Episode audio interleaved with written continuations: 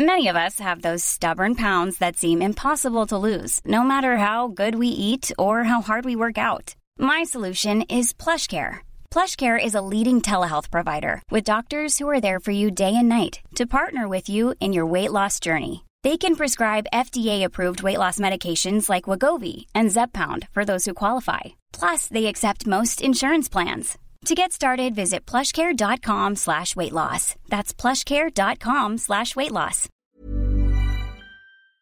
Avant de démarrer l'épisode, j'ai une nouvelle opportunité à vous présenter. Si vous vous demandez à quoi servent les étirements, comment les pratiquer, combien de temps, euh, à quel moment, et qu'en plus vous aimeriez bien gagner en souplesse et en mobilité, et même mieux récupérer après vos séances d'entraînement, eh bien écoutez bien ce qui suit. Aurélien Broussal-Derval, que vous connaissez sans doute, préparateur physique de sportifs de haut niveau depuis plus de 20 ans, il a d'ailleurs coaché euh, des athlètes internationaux et des champions olympiques, eh ben, il a créé une formation en ligne spécifique sur les étirements. Et cette formation, elle s'adresse tout autant aux coachs qu'au grand public et aux personnes qui veulent mieux se comprendre, qui veulent euh, apprendre des choses sur leur corps, sur eux-mêmes, qui veulent améliorer leur santé et surtout qui veulent conserver leur capacité physique le plus longtemps possible. Car dans cette formation, on apprend plein de choses. On apprend comment intégrer les étirements dans vos échauffements pour gagner en performance, comment pratiquer les étirements pour gagner en souplesse, mais aussi comment utiliser les étirements pour mieux récupérer, car pour chaque cas, les manières de faire sont différentes. Et Aurélien vous explique tout dans la formation, et il donne même des protocoles et des exemples précis sur comment faire selon chaque objectif. Alors non seulement il s'appuie sur la science et les études pour vous expliquer les process, les effets, euh, mais il s'appuie aussi sur le terrain avec son énorme expérience. Et franchement, cette formation, c'est du pain béni. Elle récapitule tout et devinez quoi Si vous commandez la formation cette semaine, vous avez droit à une super réduction que je vous ai encore négociée. Et en plus, vous aurez droit en bonus à une formation supplémentaire. Mais vous savez quoi euh, Je vous dis pas laquelle c'est cette formation bonus. Je vous laisse découvrir ça euh, tout seul. Pour ça, vous cliquez sur le dernier lien qui se trouve en description de l'épisode, de n'importe quel épisode d'ailleurs du podcast, ou en tapant dans votre barre de recherche biomécaniquepodcast.com slash étirement avec un S. Et il n'y a pas besoin de code à rentrer, euh, il vous suffit uniquement de vous rendre sur la page, de passer commande, le tarif de réduction est déjà appliqué et vous débloquerez automatiquement la formation bonus. Par contre, je répète, ne traînez pas, la promotion dure jusqu'au 9 juin, c'est-à-dire jusqu'à ce dimanche à 23h59 pour être précis. C'est sur le dernier lien en description ou sur biomécaniquepodcast.com slash étirement avec un S passez à l'action, envoyez-moi un petit message pour me dire ce que vous en avez pensé. Et maintenant, placez l'épisode. Bon, je suis ravi de faire ce podcast avec toi, Brice. Bah, évidemment, écoute on le disait en, off, euh, maintenant qu'on enregistre, les gens nous écoutent normalement. Euh, on disait que, alors toi tu étais surpris que je t'ai sollicité, et moi je suis surpris que tu sois surpris d'être sollicité, sachant que tu fais un, en ce moment, on parle beaucoup de toi, euh, tu fais un carton. Euh, alors toi tu me dis euh, que tu reçois des, que tu reçois pas que des messages positifs, mais il, il y en a beaucoup aussi. Moi je reçois énormément de messages positifs de toi. Euh, il y a une espèce d'aura autour de toi. Euh, sur ce que tu as fait dans le passé, euh, sur euh, ta vision un peu et ta philosophie de la self-défense, du penchak que tu as ajouté à, différentes techniques de combat. Je pense qu'on va, on va dérouler autour de ça. les gens ont envie de te connaître, moi aussi. Donc c'est parfait. tu m'as été énormément sollicité, comme je te l'ai dit. Donc c'est un grand moment pour moi, je suis content. Voilà. Merci à toi d'avoir accepté l'invitation déjà. Bah, merci pour l'honneur que tu me fais. Euh, quant aux questions que les gens se posent, je vais essayer de les, résumer de manière euh, non exhaustive, mais suffisamment euh, précise pour que les, les, gens puissent visualiser. Tu vas utiliser des... parce que sur le mot, j'ai un ancien contracteur, mais ce mot s'est galvaudé au fil du temps, il n'a plus le même sens actuellement. Actuellement, le mot contracteur, ça correspond à mercenaire. Ce sont d'anciens militaires qui bossent bah, dans le mercenariat. Et c'est c'est pas du tout mon cas. Euh, et pour résumer ce que je faisais, tu vas utiliser des, forces spéciales sur des missions qui sont secrètes par définition.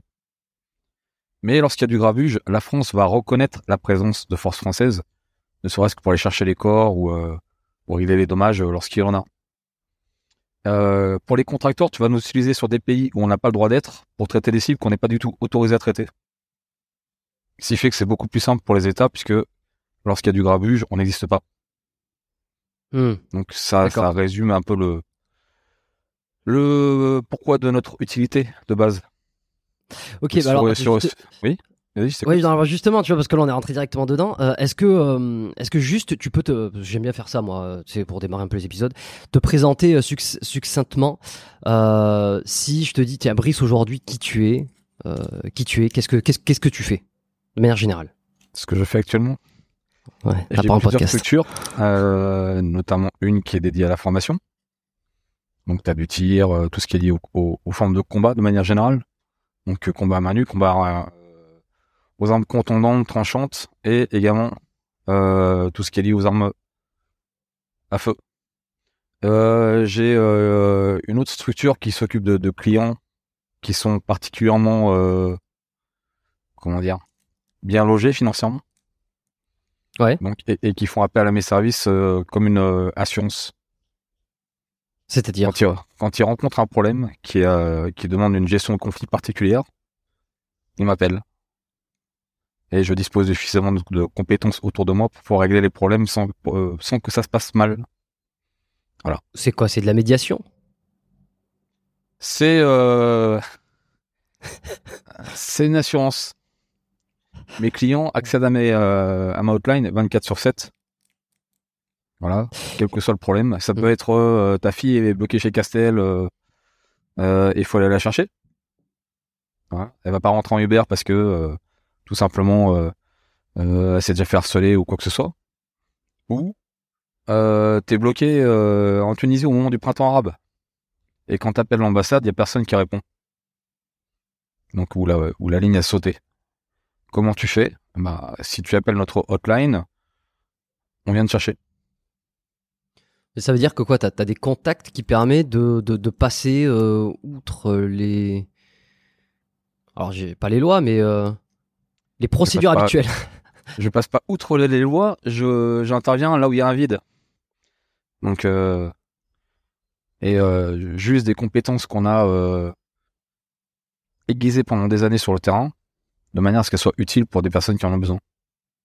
C'est une espèce de, servi- de service de protection rapproché, par exemple euh, pour- Ça- dire il ça peut ou y pas avoir de la, il peut y avoir de la protection rapprochée. Ok. Plein d'autres choses, quoi. Du service. Exactement, c'est assez large. Et tu- donc, alors, t'as Et je, je ne cherche pas de clients, tous mes clients accèdent à mes services euh, s'ils sont cooptés par d'autres clients. Bouche à oreille. Uniquement si par cooptation. D'accord. Ok. Et donc, euh, depuis quand tu fais ça? Depuis quand euh, Alors, il y, y a ton passé, euh, force spéciale entre guillemets. Il y a aujourd'hui. je comment pas ça s'organise tout ça? Ouais, enfin, je, Je, suis entre ni militaire ni policier. Je suis un entre-deux que j'ai décrit tout à l'heure. Alors le fait, Mais alors- Co- Comment Oui. t'en es arrivé là? Enfin, je veux dire, c'est, aujourd'hui t'as quel âge? À, à quel à quel âge tu te, on t'embauche entre guillemets pour faire ce genre de mission underground quoi, tu vois euh, moi j'ai été sélectionné sur, euh, en fait j'ai été repéré par rapport à des, des tests euh, durant mes trois jours. Donc officiellement j'ai fait quatre jours de service militaire. Ok. J'ai quar- j'ai 49 ans aujourd'hui. Officieusement je suis parti, je suis parti ailleurs. Voilà. Et après, si tu veux, si tu veux le, le reste du schéma, euh, c'est pas quelque chose que je vais décrire aujourd'hui, puisque je ne sais pas actuellement qui fait le type d'emploi que je faisais à l'époque. Est-ce que ça les mettra en danger, pas en danger? Euh, Raison pour laquelle aussi tu me verras jamais écrire de bouquins. Il n'y a pas d'intérêt à écrire de bouquins sur des choses que j'ai faites sur le terrain, parce que je sais pas actuellement euh, ce qui serait, euh, euh, comment dire, digérable ou pas, tu vois. Et puis euh, moi-même, j'ai pas forcément envie de revenir sur des, des événements que j'ai vécus qui sont euh, euh, pour le moins sordides, parce que la plupart des gens s'imaginent plein de choses, tu vois, ils ont tendance à, à rendre la, tout, ce qui a trait à la guerre euh, romantique. Mais si tu euh, croises des gens qui euh, sont allés sur des théâtres de guerre ou qui ont vécu des choses particulièrement violentes, t'en entendras aucun te dire que c'est romantique. Tu vois, ça n'a rien à voir avec euh, ce que tu vois dans un film. Ça dépasse largement tout ce qu'on imagine. Pour ma part, euh, on m'a demandé d'infiltrer le cartel de Medellin à une époque où il traitait avec un prince saoudien. Il ramenait de la coke à la tonne, en France, avec lequel il nourrissait du terrorisme. Donc tous les chemins qui te permettent d'infiltrer un cartel, il euh, n'y a, pas à les expliquer. euh, on se débrouille comme on se débrouille. Mais la violence vécu- vécue au sein de ces organismes est telle qu'il n'y a rien euh, de fun à raconter en fait. Absolument rien de fun. Et moi, je l'ai vécu en Amérique latine, En Afrique, j'ai vu d'autres d'autres choses encore assez terribles. Mais tous ceux qui ont fait des théâtres de guerre ou qui ont bossé dans l'undercoving ou des choses comme ça savent de quoi il s'agit. Une, une, scène de guerre, c'est pas un impact rouge qui touche un corps. Une scène de guerre, ce sont des membres éclatés, éparpillés, des odeurs. Ouais, ça on s'imagine pas ça l'odeur à mon avis. On n'en arrive pas à se le dire.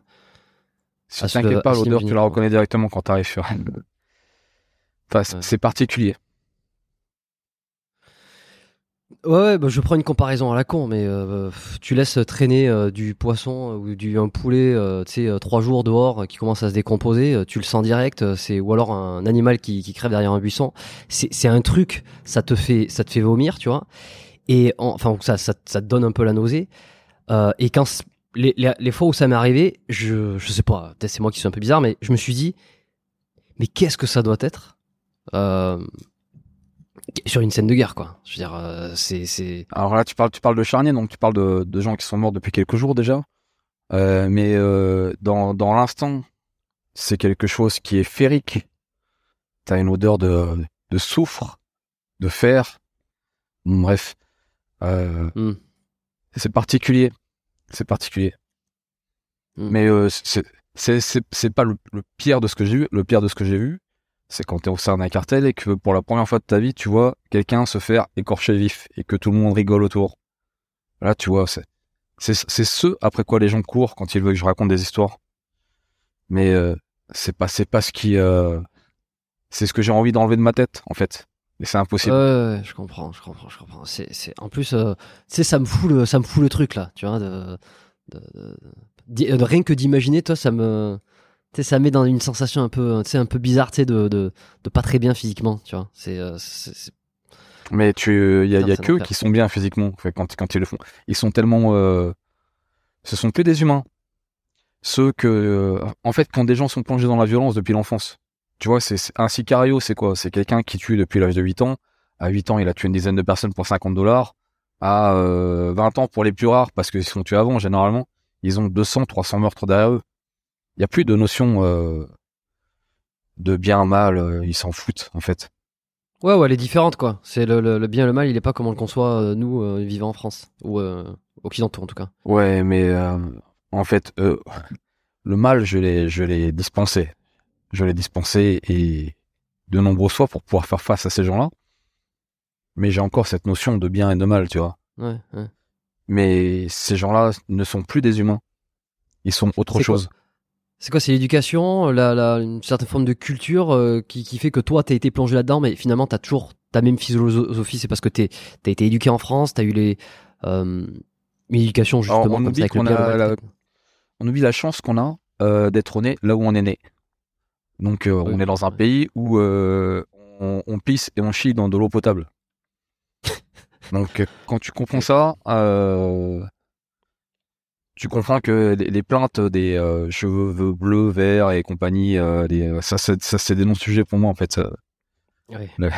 Le, monde dans lequel on a basculé, c'est euh, des gens qui se plaignent tout le temps, qui qui s'offusquent. c'est c'est un c'est un monde parallèle pour moi. C'est un monde qui nie la violence. Pourtant, ce monde est hostile partout sur la planète. Il est hostile partout sur la planète il y a des endroits où quand tu nais, eh ben, es, dès la naissance, tu es confronté à la violence. Tu nais dans une favela ou euh, j'en sais rien, tu nais en Syrie pendant la guerre. Bah, euh, tu vas, euh, les gamins sont des gamins. Ils vont jouer au foot ou j'en sais rien, ou ils s'amusent et hop, ils tombent sur un cadavre. Au premier, ils s'émeuvent. Surprise. au dixième, ils en ont plus rien à foutre. Tu vois, il y a une forme de dissociation qui se crée, une distorsion dans leur cheminement de pensée, qui fait qu'on est né il y a des mondes qui s'opposent en fait. Euh, tu n'as pas évoqué ce sujet, mais par exemple, quand, quand j'entends qu'on va faire revenir des enfants de Syrie, etc. En France, bon, certes, euh, l'humanisme euh, tendrait vers ça, mais moi j'ai croisé des enfants qui n'en étaient plus. Donc en fait, ça me fait grandement réfléchir quand je sais que des enfants qui ont été élevés à la haine de la France, euh, ont perdu euh, un ou leurs deux parents, etc. Mais toujours dans, dans la haine de la France et euh, qu'ils ont vécu sur des, des, des, théâtres de guerre, des champs de guerre, qu'ils ont peut-être certainement manipulé des armes puisque très très tôt on les met dedans, etc. Et qu'on les ramène en France en espérant euh, faire faire le chemin inverse. J'ai jamais vu de chemin inverse. J'ai vu le, le, le, pire, ouais, j'ai vu pire arriver. Après, ça n'est qu'empirique. Peut-être oui, oui, bien sûr, des personnes qui te diront qu'ils ont vu euh, des personnes faire un chemin euh, inversé. Mais euh,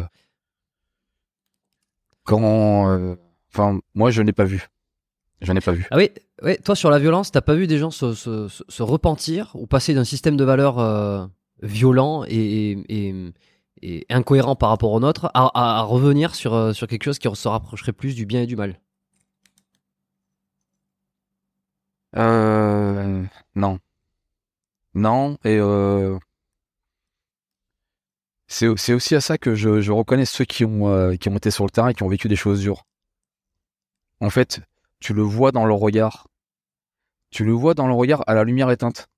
Tu vois, si, quelqu'un est en train de bluffer, en train de faire croire qu'il a tué ou pas, je le sais directement, je, je le regarde et je sais. Et c'est aussi comme, c'est pour ça que, euh, entre nous, quand on se croise, euh, tu parlais des forces spéciales et je, je, pense que tu en rencontreras ou tu en intervieweras. Ouais. Euh, je, je reconnais euh, les syndromes post-traumatiques qu'ils traversent. Je reconnais les violences qui, à travers leurs yeux, leur errance quand tu leur parles, la, la, façon dont ils noient le, tous les drames qui se passent dans leur tête, dans l'alcool ou les choses comme ça. Je, je reconnais tout ça, en fait dans leur discours euh, faussement euh, euh, enfin pas faussement, mais ils essaient d'être rigolos, etc. Mais derrière, oui, de faire bonne vois, figure, quoi. Je vois le, la détresse qui qui qu'ils vivent actuellement, et je le vois aussi à travers ceux qui cherchent à à retourner sur les théâtres de guerre, absolument, absolument, parce qu'en fait, je, je, vais te donner un parallèle avec le, le monde civil euh, tu, tu, as des violences qui sont euh, des violences euh, en couple, etc., domestiques. Voilà. Et souvent, il sera reproché à, aux femmes qui sont battues de retourner auprès de leur, leur bourreau. Tu sais, on leur trouve une solution, elles se barrent et puis elles finissent par retourner auprès de leur bourreau. Mmh, mmh, mmh. C'est parce que les gens ne connaissent pas le, le cheminement psychologique lié au stress. En fait, quand tu subis de lourdes violences, euh, ton, ton esprit pour résister va se dissocier. Il va se dissocier à ce que tu es en train de vivre. Et quand il se dissocie, en même temps, tu reçois euh, des doses de cortisol et d'adrénaline euh, et une, une, autre substance dont j'ai plus le nom en tête parce que je je, suis plus sur le sujet, mais qui s'approche de l'endomorphine, quelque chose d'agréable. Tu vois, qui va te mettre dans une situation où tu vas pouvoir supporter quelque chose d'horrible, mais de la manière la plus confortable possible ça devient presque une zone de confort. C'est pour ça que quand euh, les personnes euh, quittent le domicile ou dans lequel elles se font battre et, et se retrouvent toutes seules, elles n'ont plus ce bien-être qui est euh, qui est chimique, tu vois, qui est induit par euh, un fonctionnement de de résistance de leur de, de leur organisme. Mmh. Et donc, hop, elles retournent sur voir leur gars, hop, elles ressentent de nouveau ça et elles retournent, elles retrouvent ce schéma de confort. Chez des soldats, je reconnais ça directement. Tu vois, tous ceux qui qui ne pense qu'à une chose, y retourner. Retourner à la guerre, ouais. Ouais, retourner sur place. Parce que lorsque lorsque tu es dans une situation où euh, tu sais pas si tu vas euh, vivre la seconde d'après, en fait, à chaque instant, tu as, ces, ces déchaînements chimiques qui se produisent en toi qui font que en même temps, t'en as plus rien à foutre. T'en as plus rien à foutre, t'es, t'es dans une micro-zone de confort, tu vois, et euh, et il arrive que des, des, des potes fassent des, euh, des, réunions d'anciens vétérans, etc. Et je vois directement ceux qui n'ont pas passé leur syndrome post-traumatique, leur PTSD. Euh, dès, dès, que je les entends me parler de, de retourner euh, à droite, à gauche, ou de se diriger vers le mercenariat, je vois très bien. Que tu euh, sens qu'il y a, y a, ce, y a ce besoin. Il y a ce besoin. Ouais, ouais. ouais. Mais en fait, quand tu es confronté à de l'ultra-violence, t'as quelque chose en toi qui finit toujours par te rappeler vers cette, vers, vers cette ultra-violence? Et euh, j'ai appris avec le temps à comprendre pourquoi tu, euh, on était euh, attiré vers ça. C'est euh, ce que j'ai tenté de manière assez vulgaire de te décrire. C'est quoi? C'est un espèce de syndrome de Stockholm c'est euh, traumatique. C'est une, une, dissociation que tu vas rechercher systématiquement qui euh, s'en quasiment en zone de confort puisque euh, t'as aussi euh, quand t'es amené à, à, lutter en face, il euh, y a des moments où tu, te sens comme un dieu, il y a d'autres où ouais. Voilà, y a, en fait, ce sont des déchaînements chimiques qui qui se déroulent en toi. Mmh, tu, te sens, tu te sens vivant quoi. Tu te sens vivant à fond tu, te sens dissocié de ce monde. Voilà. Et euh, en même temps, euh, tu dissocié euh, de, de, la gravité du, du moment, mais tu dans une hyper focalisation qui va augmenter tous tes sens.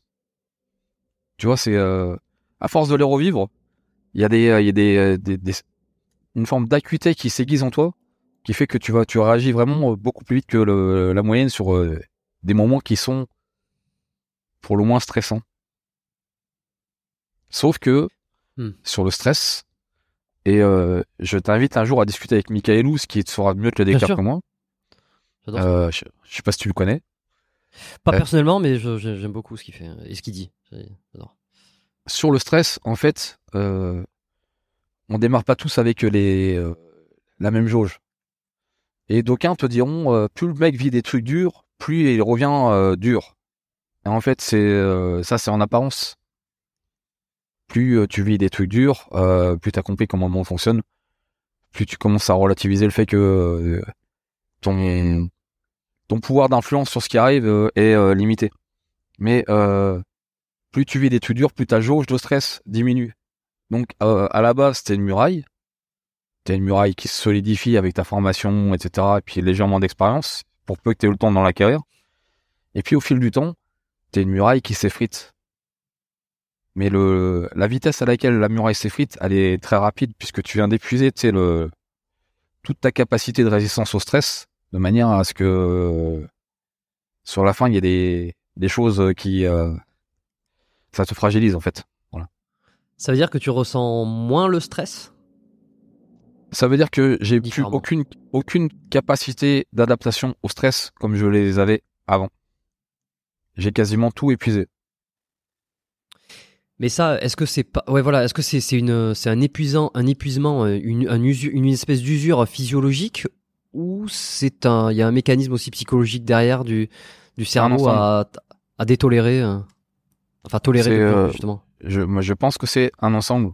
Je pense que tu démarres avec avec une jauge et que au fil des expériences difficiles que tu vas vivre, ta, ta jauge elle va descendre de plus en plus vite, de plus en plus vite, de plus en plus vite et ce qui fait que on est venu nous chercher, nous recruter, ou euh, ce qui fait que certains ont passé des formations euh, qui sont très dures pour le commun des mortels et euh, qui ont qui ont, qui ont pas fini par y parvenir. Ce qui fait le, recrutement principal, c'est cette capacité particulière de résistance au, au stress et de résistance au, enfin, une capacité particulière d'adaptation. Hmm. Donc l'adaptation, elle grandit puisqu'avec l'expérience, tu t'adaptes de, de, plus en plus vite, de mieux en mieux. Par contre, sur le stress, t'as des t'as des pics sur lesquels tu vas résister à des trucs qui sont très très durs, euh, où certains resteraient sidérés. Toi, tu vas agir sans aucune hésitation. Et puis, ça finit par s'arrêter.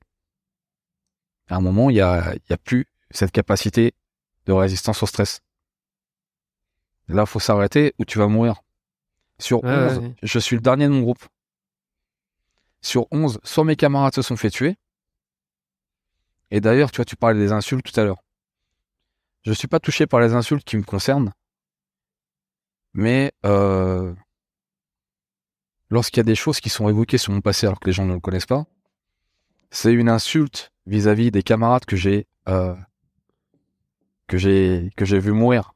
C'est une insulte vis-à-vis des blessures que les uns et les autres ont reçues c'est une insulte vis-à-vis de la détresse qu'ont vécu mes camarades, puisque ils se sont pas tous fait tuer. Il y en a une partie qui s'est suicidée. Donc euh, je suis le dernier de ce groupe. Et je montre ma tête parce que euh, bah, j'étais en contentieux avec la France et j'ai gagné. Mais maintenant je montre ma tête. Donc euh,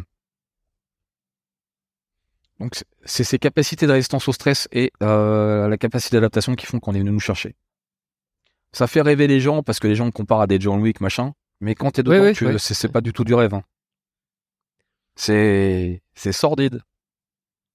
Les gens mm. veulent qu'on écrive des livres. Euh, je crois que tu as interviewé Alex Franceses. Uh Alex, euh, tu écoutes Alex n'a plus la lumière dans les yeux. C'est dont je te parlais. Et euh, si tu l'interroges sur ce que sont des scènes de guerre, il te dira, ça n'est pas du tout ce qu'on voit dans les films. C'est pas du tout. Euh... Moi, ça m'intéresse pas de, de, raconter ce genre de choses. Mais en fait, quand les gens te demandent d'écrire un livre ou des, et en fait, ce qu'ils veulent, c'est ça. Tout ce qui est sordide. ouais. ouais. Parce que l'humain est voyeur. Et il y a un côté aussi, euh, alors voyeur exactement, et, euh, et ça rassure, tu vois. C'est comme quand tu vois un accident. Alors il y a un truc, je crois que c'était, je sais plus qui, qui l'avait expliqué, je sais pas si c'est si c'est toujours vrai euh, d'actualité ou pas comme explication, mais lorsque tu, tu croises un accident, euh, tu sais, les gens se précipitent. Hein, pour regarder, est-ce qu'il y a quelqu'un de mort? Est-ce que tu vois un corps euh, Dans quel sens est la voiture? Est-ce qu'il y a les flics? Tu vois, il y a une espèce, il y a un attrait de l'accident. On a tous envie de s'arrêter. Et euh, de ce que j'avais entendu, c'est qu'il y a une espèce de désir malsain de voir euh, la mort sur quelqu'un d'autre, ce qui te fait prendre conscience que ça ne t'est pas arrivé à toi. Et donc, ça fait une, ça fait un, certain bien dans un sens, tu vois, de se dire c'est ça, ça m'est pas arrivé à moi, donc euh, et puis il y a une fascination aussi pour la mort, qui n'est pas la tienne. Ouais, bah ça n'a pas changé depuis l'Antiquité. Quand les gens allaient dans les arènes, c'était pour voir tout ce que tu décris. Moi, je l'ai vécu euh, euh, le 2, dans la nuit du 1er au 2 septembre 2005, quand un, policier s'est pendu dans ma résidence. Tu vois, et euh, ça, ça, gueulait, etc. Et euh, tout, tout, euh, les gens gueulaient, mais ils ne faisaient rien. Donc je suis sorti. Hein, moi, dès, que j'entendais gueuler dans ma résidence, je sortais.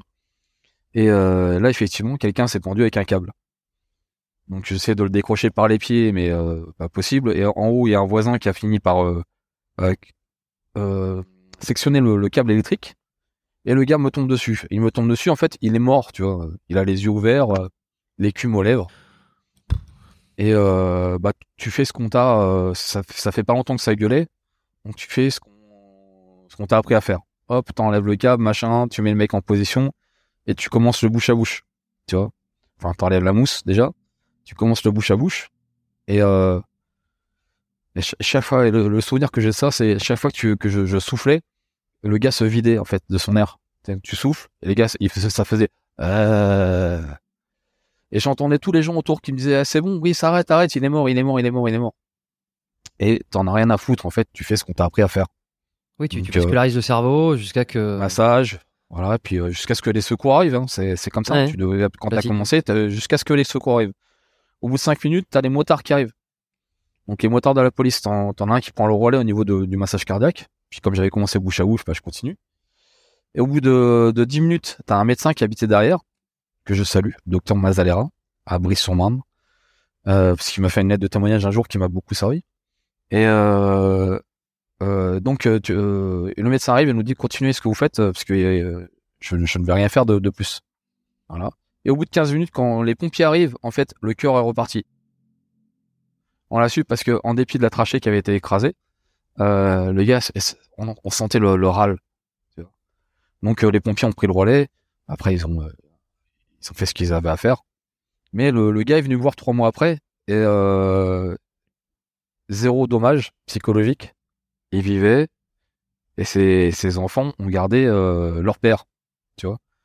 Mais cette capacité à réagir plutôt qu'à observer, elle est elle est pas assez travaillée en fait. Elle est jamais travaillée. Enfin pour personne d'ailleurs, euh, je veux dire. Euh. Mais si, euh, elle l'est, mais pas assez. Pas assez. Voilà. Le, l'humain aime tout ce qui est attrait à la violence. l'humain aime tout ce qui est attrait au sordide. Tant que ça lui arrive pas. Et quand on lui demande de réagir, c'est pour ça que sur la, première vidéo qu'on avait faite avec Greg, on avait et ce qui n'existe pas sur la seconde, on avait insisté sur le l'aspect solidarité pour essayer de faire un petit déclic.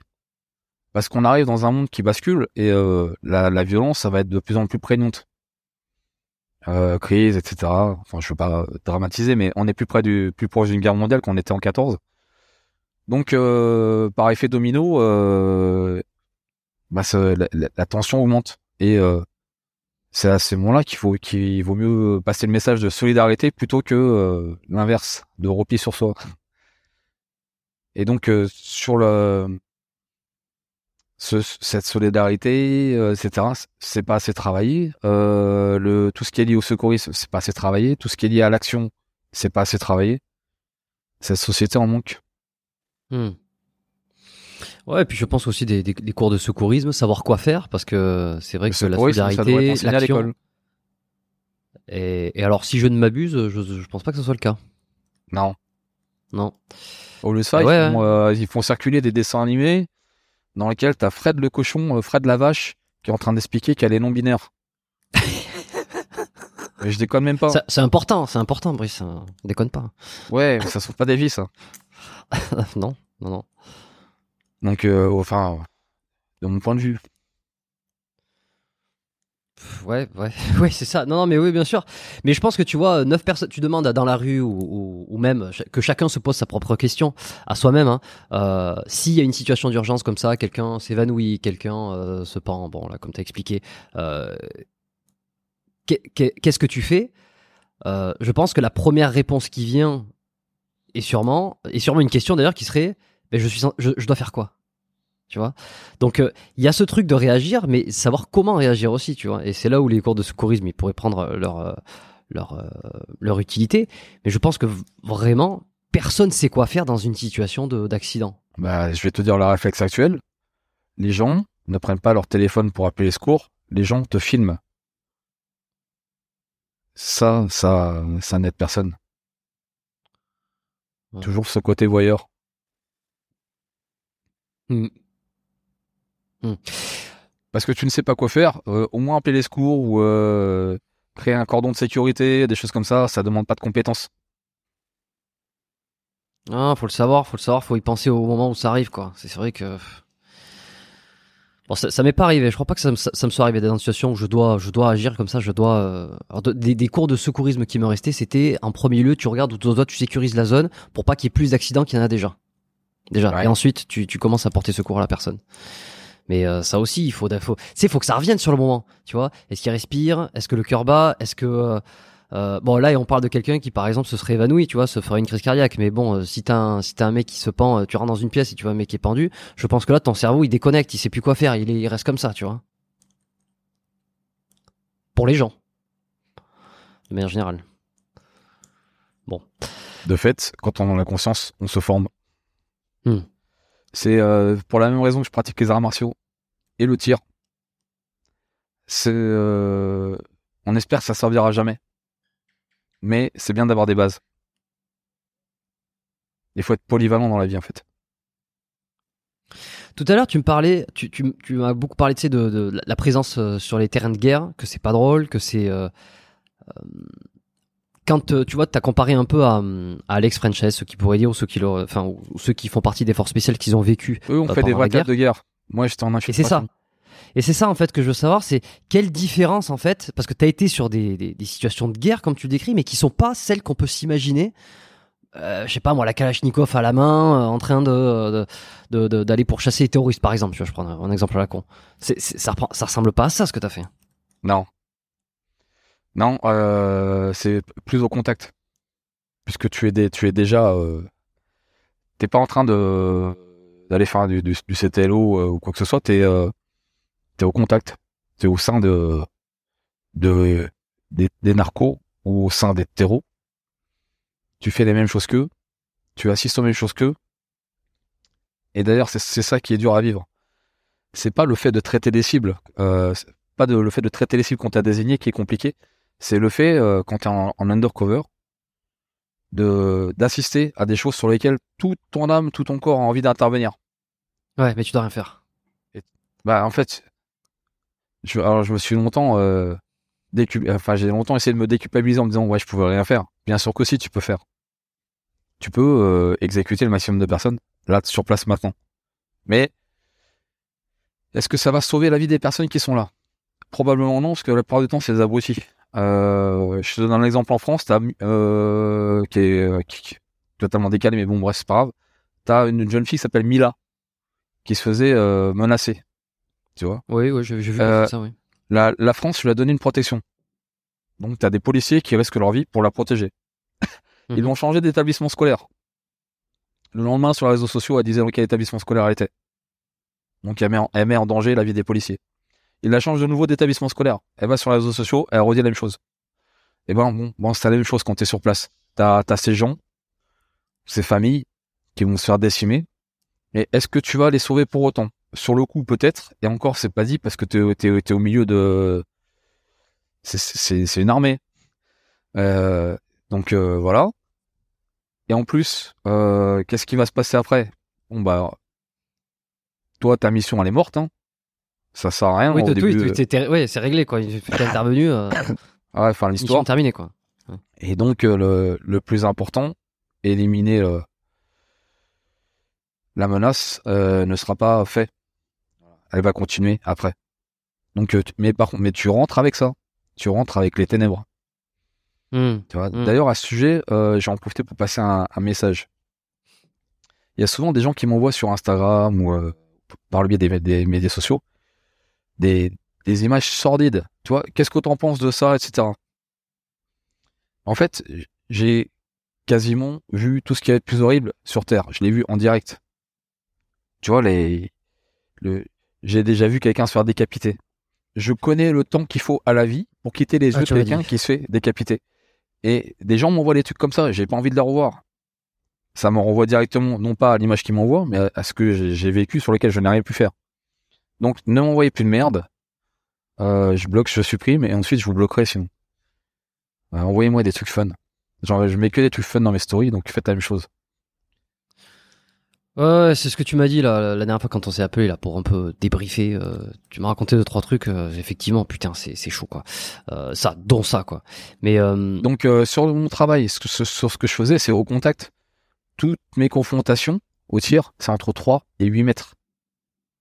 Tu vois, c'est... euh, T'es au contact. Tu, le blanc des yeux, tu le vois.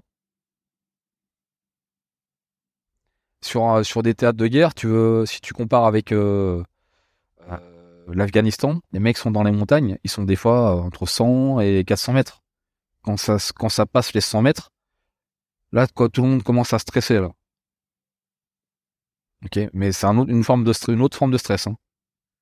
Moi, je suis, au- je suis au contact entre 3 corps à corps et quoi. Ou presque. entre 3 et 8 mètres, ouais. Ouais. Voilà. Si je prends les, euh, les expériences euh, des personnes que je connais, euh, à l'arme de poing, entre 0 et 20, 20 mètres maximum. C'est c'est comme ça que ça se déroule. Après, quand, quand, quand tu dépasses cette distance, les, les gens repartent sur des plateformes type fusil d'assaut, tu vois. Mais euh, c'est pas, c'est pas mon cas. Donc, euh, je sais pas Faut si j'ai répondu à ta question, mais ça c'est ma Ouais, non, réponse. mais ouais, il y a pas de, y a pas de, de bonne ou de mauvaise réponse. De toute façon, je pense, je pense à plein de trucs là. euh, euh, donc il faut que ça soit, euh, il faut que les armes que tu utilises dans ces situations-là, ça soit du rapide, ça soit du, du léger, ça soit du facilement manipulable, maniable. Il faut, en fait, euh, dans ta psychologie, que tout soit fait pour ne laisser aucune chance. Parce que si si tu te si, si tu te rates, tu tu tu y passes. Euh, et J'avais voulu illustrer avec euh, la première vidéo de de Greg, euh, tu sais dans dans un bar. Donc c'était celle avec Alex, Alex euh, Frances AS, ouais, Mika, Ouais. Greg MMA. Mika. Ouais. Donc en fait, on, j'étais au fond et on ne sait pas les, on ne connaît pas les scénarios. Mm. Et donc je, je passe le dernier, j'entends les bastons des autres, je me dis putain ça dure vachement longtemps, etc. Tu vois. Ouais. Donc je, on est on n'est pas parti sur un bar français et il n'y a pas de possibilité de des escalades parce qu'on sait directement que les patients vont nous attaquer. On ne sait pas si c'est un ou plusieurs, on ne sait pas si c'est euh, euh, armé non armé. Donc comment faire pour réagir? Et sur sur la première, j'ai voulu illustrer avec le fait que euh, sur le plan psychologique, si tu peux surprendre le l'agresseur avant même qu'il ait eu le temps de passer à l'initiative, en fait, Mm. tu peux euh, totalement éteindre le combat avant qu'il ait commencé, qu'il soit un ou plusieurs. Ouais, c'est exactement ce que tu expliquais, ouais, dans celle-là, Ouais. dans cette, euh, ouais. En fait, euh, imaginons euh, que la, la personne, parce que j'ai déjà vu, imaginons qu'il y, ait- il y ait plusieurs agresseurs et tu éteins le premier agresseur. Donc le mec, quand il, quand il est en train de venir vers toi, c'est pas pour discuter. hein. Sinon, il peut le faire à distance, discuter. Analyse le fait que le gars casse la distance, c'est juste pour te faire du mal. Donc à partir du moment où vient pour te faire du mal, soit tu recules pour conserver la distance, soit tu ne recules plus. À ce moment-là, faut prendre l'initiative. Ça te fait sortir des cadres de loi, mais c'est ce que le terrain réclame et tous les gens de terrain le savent. J'ai pas d'hypocrisie à ce niveau-là. Donc, imaginons t'es en Colombie et t'as ces putains de, de connards de sicarios de merde là qui euh, qui cherchent toutes les excuses pour euh, te fumer la gueule ou euh, tout simplement euh, te, te faire du mal. Le premier, s'il se mange un verre en travers de la gueule, donc déjà il est plus là, il n'y a pas besoin de faire tout le reste, il est plus là, mais ça va éteindre quasiment sur le sur le l'instant tout le feu qui venait d'animer leur motivation en face. Tout le monde se Parce calme que dans leur là. tête, ah ouais, ouais, parce que ça a duré une seconde, et dans leur tête, ils se sont dit, oh putain, il va jusque là. Hmm. Et euh, c'est ce genre de, de levier psychologique euh, qui est ultra important de connaître, euh, que j'essaie de- d'enseigner et, euh, au- autour de moi, de manière à faire comprendre que on peut faire face à peu près à n'importe qui, euh, dès lors que on, on a, la bonne analyse rapide et la bonne anticipation. Mais ces techniques-là de, de self-défense, comme par exemple le, le verre dans la gorge, on reviendra après sur d'autres sujets derrière, mais parce que là j'y pense. Tu l'apprends, tu par quelqu'un, tu l'apprends sur le terrain, parce que ça, ça tu, tu peux pas le reproduire euh, sur du sparring, tu Pas possible. En fait, je vais te dire des écrits qui m'ont. euh, Enfin, tu les retrouveras, je te les enverrai. Les écrits de Maître Turpin. Maître Turpin disait que pour le silate, c'était un art de guerre. Il n'est pas fait pour le sparring. Parce que, en fait, imagine-toi sur un champ de guerre, euh, il y a. on va réduire. Hein, T'as as 10 combattants qui t'arrivent dessus. Si tu commences à te la faire version sparring et à faire un jujigata, essayer faire un jujigatabe sur un mec, t'en as neuf autour de toi qui te fument. Tu peux pas te permettre de ça, euh, de, faire des trucs comme ça. Il faut que ce soit incisif tout de suite. Pour que ce soit incisif tout de suite, ce sont euh, toutes les percussions qui sont euh, interdites dans tous les sports de combat et qui sont pourtant dé- décisives. Les, gens me disent ouais frapper la glotte euh, c'est pas facile. Bah pourtant euh, ça l'est plus qu'on ne le pense. Euh, l'option de tricher aussi. Tricher, c'est la deuxième scène de, enfin je reviens à Maître Turpin. Donc Maître Turpin disait le sparring c'est pas pas pour le silat parce que le sparring c'est le jeu. Et moi on m'a enseigné le, silat non pas pour jouer mais pour tuer. Maître Turpin euh, lui il tuait à 8 ans tu vois. Il a tué un japonais à 8 ans, il s'enfuit et quand il est revenu il a, décimé un nombre incroyable de, hollandais. Alors que euh, Maître Turpin euh, faisait peut-être euh, 1m60, tu vois. Donc, comment, comment il les décimait Il les décimait pas en se mettant en, en sparring, combat frontal, on y va, tu vois. C'est le vice, la surprise, euh, l'adaptation, euh, tout ce qui va lui permettre de ne laisser aucune chance à la personne qui est en face. Dans euh, la deuxième vidéo de Greg MMA, il y a une première scène qui démarre avec moi, ils m'ont ramené un mec qui fait 2 mètres C'est la- 125. C'est- Celle avec Cyril Diabaté, hein Exact. Ils m'ont ramené un mec qui fait euh, 2 mètres 125 kilos. Sur toutes les autres scènes, en fait, avant, c'est bon, le, le, le- le- action, en fait, il est euh, manifesté par maintenant ça commence. Donc j'ai entendu les consignes, tout ce qu'on ne doit pas faire, etc. J'attends le maintenant ça commence. Le maintenant ça commence, il arrive jamais, en fait. Le mec me patate, ok. Derrière, je me prends un double leg dans le dos, ok. Et je me retrouve au sol. Je vais te donner le, point de vue du sportif on entend derrière euh, euh, Greg et Cyril Diabaté qui disent ah ouais mais là dans ce cas-là on ne peut rien faire. Sauf que très bonne euh, analyse de, Cyril, il fait à moins de sortir une arme. Pourquoi? Parce que Cyril a bossé comme portier, donc il a cette expérience de terrain qui lui permet de savoir qu'on peut très bien équilibrer une situation en trichant Donc je suis au sol. Pour, l'instant, je me fais pas fighter ni quoi que ce soit. euh, Je, prends des coups, mais euh, j'attends. Pourtant, j'ai deux lames sur moi. Il me suffit de de- d'en sortir une, d'ouvrir la fémorale de bas en haut du premier, et tu vois, l'équilibre des forces, il est réglé. T'as toujours une lame sur toi au cas où. euh. Euh, non, j'ai pas toujours une lame sur moi, mais euh, ce jour-là, j'a- j'avais des, des deux choses sur moi. Et donc la capacité à tricher, la capacité à, à voir venir les, les choses de loin, ok, à faire son environnement, euh, un minimum de conditions physiques. C'est, euh, je rejoins totalement euh, ce que ce que disent les les contradicteurs de la, de la self quand, quand ils disent que les euh, des mecs qui ont des, des, des cordes d'arbalète, ils peuvent rien faire dans la rue. Ouais, ouais, bah, il faut des bases de pieds-points, il faut euh, une- un minimum de conditions physiques, il faut un minimum de cardio, et il faut un minimum de mental pour pouvoir faire face dans la rue. Sinon, euh, c'est pas avec euh, deux trois techniques qu'on t'enseigne que tu vas pouvoir même, même ne serait-ce que t'enfuir. Il y a, y, a, y a des gars qui sont euh, expérimentés en face euh, Hmm. des tentatives Oui, de fuite.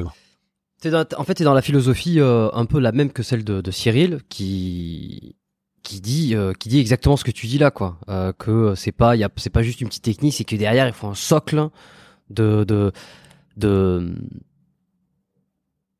de comment gérer une situation stressante, un socle physique, euh, que si tu fais 200 kilos, c'est pas parce que tu sais mettre, euh, tu sais faire, euh, tu sais cliquer sur euh, sur la carotide que ça y est, tu vas t'en sortir sur une situation dangereuse. Tu rejoins ce qu'il dit, quoi. Ouais, totalement. Euh, t'es, une femme, tu fais 50 kilos et euh, je, te vends que tu vas pouvoir mettre KO quelqu'un qui fait 100 kilos. Euh, c'est un mensonge. Moi, je fais 98 kilos, j'ai même pas cette certitude. Tu vois, je sais que en face, que le mec fasse 50 ou 120 kilos, j'ai pas la certitude de pouvoir le vaincre. C'est pour ça que euh, je souhaite pas, m- je ne souhaite pas me battre. C'est pour ça que j'éteins le combat avant même qu'il commence, si jamais il y a, un- il y a un souci. Et euh, si je dois l'éteindre en trichant, je l'éteins en trichant. Verre dans la gueule euh, ou autre chose. Mais quand il s'agit de, de survie, quoi. Quand il s'agit de protéger mon intégrité physique. Hmm. Ça veut dire que tous ceux qui viennent te voir euh, pour prendre des cours avec toi ou dans ton dans ton, dans ton complexe ou euh, bref, euh, si ils ont une condition inexistante, c'est-à-dire que tu les tu les prends, tu les prends pas, tu les tu les renvoies d'abord. euh, Non. on leur construit une condition. Ils viennent avec ce qu'ils sont. Et en plus, c'est chez moi, c'est pas le bout de camp. Parce que le- l'esprit martial des, que j'ai connu, c'est totalement perdu. Tu vois, les gens n'arrivent pas à l'heure, euh, ça parle pendant que t'expliques, etc. Enfin, ça, ça le fait pas dans mon cours. Euh, T'arrives pas à l'heure, euh, c'est euh, tu vas te taper des burpees. Euh, tu parles pendant mon cours, euh, je, je vais t'afficher pendant tout le monde. Ça arrive une fois, ça arrive pas deux. Mais ça s'est perdu. De fait, quand t'arrives, t'arrives avec la condition physique avec laquelle tu, tu, tu es présentement, et puis en fonction du, résultat que tu cherches à obtenir, euh, bah, on va construire un physique, on va te donner de la technique, et euh, régulièrement, je distille tous les euh, aspects essentiels de ce qui est lié au mental pour pouvoir débloquer la violence qui est en toi. Si tu possèdes une technique, t'enseignes une technique, ça va prendre six mois mais débloquer tous les leviers psychologiques qui sont liés à la violence, ça prend des années. Ce qui fait que euh, et en début d'année, je prends, je prends un nombre incroyable de baffes dans la gueule pour le montrer aux gens. Tu sais, je vais voir les ceux qui viennent d'arriver, je leur demande de me mettre une gifle en pleine gueule. Que font personne les gens arrive. Ils, Bah si. ils- tapent à peine. Ouais, voilà. Ils font, ils se freinent, d'accord? Si je le demande à euh, à quelqu'un de gradé, de gradé chez moi, en fait, tous ces aspects-là, on les a bossés. Euh, si je dis mets-moi une gifle, et en fait, si je bloque pas ou si je n'esquive pas, il m'arrache la gueule. Bon bah, c'est- pour moi, c'est c'est suffisant. hein. Euh, Est-ce que euh, bah, ça va en faire des gens invincibles? Non. Euh, Est-ce que ça va en faire des gens plus forts? Oui. Voilà. Il n'y a pas d'autre prétention. Mais c'est intéressant cette histoire de violence parce qu'on s'imagine souvent qu'il faut gérer la violence euh, qu'on reçoit, euh, mais il y a cette violence euh, qu'on n'arrive pas à donner, euh, et surtout quand elle est pas. alors, on le- C'est celle, qu'on Ouais. a euh, bloqué, pardon, est- qu'on nous a induites euh, sur le plan culturel. Ouais, bien sûr. Ouais, ouais, complet. Mais moi, là, une, des premières fois où j'ai fait des, cours de des cours de boxe taille, euh, où je faisais un sparring avec le, à un moment donné, j'ai tourné avec le professeur, avec le, professeur, avec le, bah si, le, le prof quoi. Et, euh, et j'avais du mal. Vas-y, vas-y, mets-moi des patates, il me dit. Et, et c'est vrai qu'il y a un truc euh, exactement comme tu décris, euh, où t'arrives pas, euh, t'arrives pas à appuyer tes coups. Et il te dit, vas-y, mais j'en ai pris des tonnes, j'ai fait des combats, y a pas de problème, vas-y, vas-y. Et, euh, et alors tu finis par te lâcher, puis il y a un truc très bizarre hein, euh, qui se passe. Hein. Bah, euh, c'est pour ça qu'il y a aussi des champions de salle qui m'écrivent et qui me disent Putain, à la salle, je suis vachement bon, j'ai tant de combats, mais euh, je, me suis déjà fait agresser dehors. Et là, j'ai été incapable de faire quoi que ce soit. Je me suis retrouvé sidéré, des bras en pâte à modeler, etc. C'est parce qu'ils n'ont pas assez. La salle, c'est le confort. Tu montes sur un ring, c'est le confort. Arbitre, ring, tu sais, quoi qu'il arrive, il y a quelque chose. Et une fois dehors, tu as pertinemment conscience du fait que euh, bah là, il n'y a pas de facteur euh, si ça se passe mal, euh, quelqu'un va intervenir ou quoi que ce soit. D'ailleurs, si tu veux provoquer l'aide de personnes, s'il y a beaucoup de monde derrière, il y a aussi des, des techniques par rapport à ça qu'il faut connaître. Parce qu'il y a quelque chose qu'on appelle le levier social. Il y a quelqu'un qui est venu pour reprendre sur mes trucs parce que il a mis une signification autre que celle que je voulais donner. Le levier social, t'as six leviers d'influence. Le levier social, c'est le fait de répartir et diluer sa responsabilité sur le nombre de personnes qui sont présentes. Si tu te fais agresser devant trois personnes, il y a de fortes chances pour que une des trois intervienne. Si tu te fais agresser devant 20 personnes, il y a le- les mêmes chances pour que personne n'intervienne parce que chacun va attendre que quelqu'un bouge. Mhm, mhm. Tu ne peux pas réclamer, réclamer de l'aide de manière générale. Donc, pour faire face à ce levier social, il faut que tu cibles la personne. Tu la regardes tu lui, et tu lui dis Est-ce que vous allez m'aider, s'il vous plaît?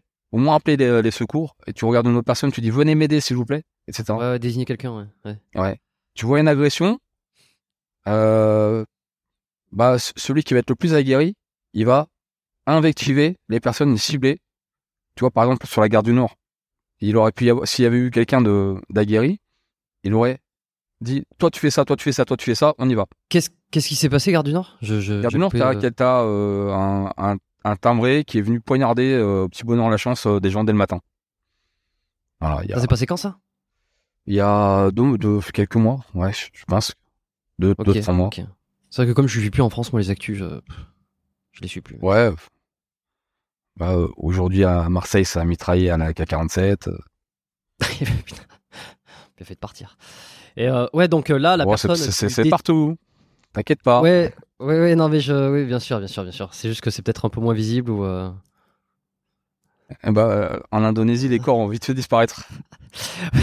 c'est, en fait, c'est ça. C'est, je, je, je m'attendais. Euh, c'est, je suis pas en train de dire que ici c'est, c'est, alors c'est plus safe euh, apparemment. Tu vois, c'est vrai qu'il y a, comme je suis à Bali, donc c'est le premier podcast que je fais depuis Bali. Donc les gens ne le savent peut-être pas, mais, mais voilà.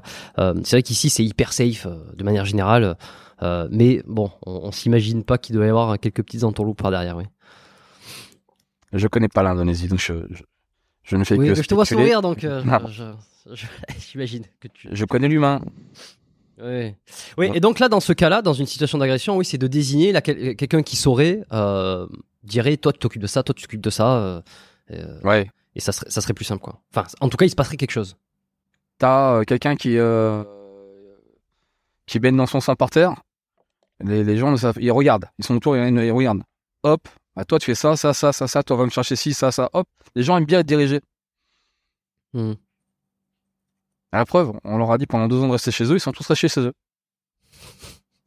Attention, Atten- attention là, c'est su- sujet délicat là. Ah bah, moi, ça m'a tout fait perdre. Deux ans, Ah ouais, zéro revenu, zéro aide, zéro gratitude, rien.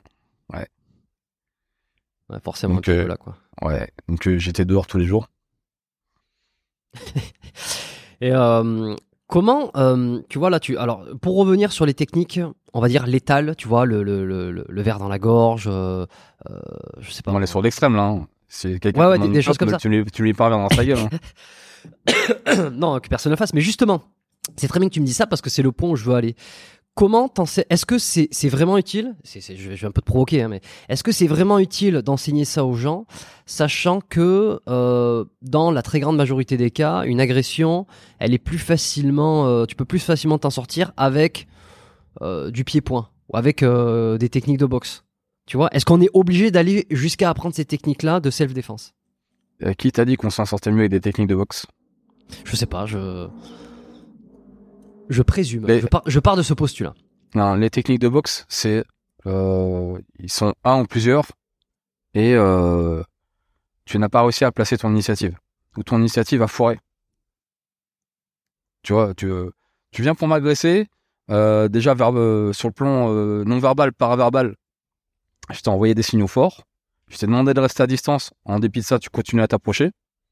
À partir du moment où tu rentres dans ma kinésphère, j'ai démarré. Sur le plan légal, si j'ai démarré, je deviens l'agresseur. Bon, je m'en arrange. Hein. Et euh, si j'ai pas réussi à placer mon initiative, il faut de la base pied-pont. Et un minimum de sol pour pouvoir ne pas y rester. Voilà. Mais euh, sur euh, une, une altercation avec plusieurs, euh, plus- plusieurs personnes, tu peux sidérer un groupe Oui, comme tu Avec- l'as dit, oui. une réponse qui va être tellement violente qu'elle va court-circuiter l'ensemble de leur, leur motivation. Et avec un comportement qui fait que, euh, en fait, en face, il y a une incompréhension et euh, des, des, des courts-circuits. Je vais te donner un, un, un tout petit exemple où il n'y a pas de, de, de, de surviolence euh, au sens euh, verre dans la gueule ou euh, tu viens couper une artère ou des, choses comme ça, tu vois. Il n'y a pas de mort au bout. Je, on est pendant le confinement et je viens à un Burger King, pas un Burger King, à un McDo où euh, à 20h30. C'était ouvert jusqu'à 23h, je crois à l'époque. Et euh, donc j'arrive, je me mets dans la file et euh, et là je vois la- une jeune fille qui vient et qui met un plot devant ma voiture, alors qu'il y a personne derrière moi. Elle me dit oui voilà le le McDrive est fermé. Ah euh, mais c'est c'est 23h normalement. Oui euh, je dis mais il y a personne derrière moi. Du coup elle met le plot derrière ma caisse. D'accord très bien. J'attends. Et là, je vois, qu'elle se fait engacer par euh, une espèce de manager racaille de mes couilles. Euh, c'est, le McDo d'Ormesson. Voilà, bisous. Et, euh, et, sa manager vient à ma fenêtre. J'anticipe, j'avais pris mon, mon portable. Tu vois, je l'avais déjà mis en mode vidéo. Je l'ai vu venir de loin, en fait, parce qu'elle était en train de parler. Et je me suis dit, tiens, celle-là elle va venir me casser les couilles. Donc, elle vient à cogner à ma fenêtre et je commence à, à, à filmer. Elle me dit t'as pas compris, on t'a dit de te casser. Donc je dis vous êtes sûr de vouloir me parler comme ça? Et elle voit mon portable. Elle essaie de m'arracher mon portable de la main. Je retire mon portable, elle m'arrache un bout de chair quand même. Donc euh, je le pose et elle se casse direct sur les, euh, les, autres voitures qui commencent à venir derrière pour leur dire non c'est mort etc. Donc euh, la meuf elle vient de m'agresser, tenter de me voler mon portable devant les caméras du McDo. Elle me blesse le poignet et après elle se, se casse comme si de rien. Je sors de ma voiture et je lui dis là vous venez d'essayer de me voler mon portable. Et arrive une douzaine de Uber Eats qui, euh, fort de leur nombre, euh, viennent me dire de me tirer. T'as un, premier qui vient pour me bousculer de l'épaule. Tu vois? Euh, Sauf que, en fait, quand je, suis un faux maigre, je fais 98 kilos pour 1m80. Donc, en fait, il se cogne et il rebondit. Et je lui dis, tu ne me touches plus jamais. Là-dessus, il monte sur ses chevaux, tu vois. Qu'est-ce qui t'arrive, machin, on va se déglinguer, et commence à tous à parler très mal. Je, je leur ai dit, écoutez, si vous voulez partir dans la violence, il n'y a pas de souci, mais euh, je, je pense pas que vous soyez prêts. Et euh, Sans tourner sur le mauvais mec là. mais quand je lui dis, je suis pas, en fait, euh, quand je quand je parle, quand je m'exprime, je suis pas en train de bluffer. Euh, et tout à l'heure sur l'aspect peur, euh, on y reviendra si tu veux. Mais j'avais entendu un truc de diabaté qui correspondait pas à ce que j'ai vécu moi. Et bref. Ouais. Donc euh, je, le, je lui, bon bref, euh, manifestement ils sont pas en train d'écouter ce que je dis. Et là ils sont tous en train de mettre leur casque et, et de sautiller, en train de dire vas-y on va le déboîter, on va le déboîter, on va le déboîter. Sauf que j'ai démarré avant qu'ils démarrent eux.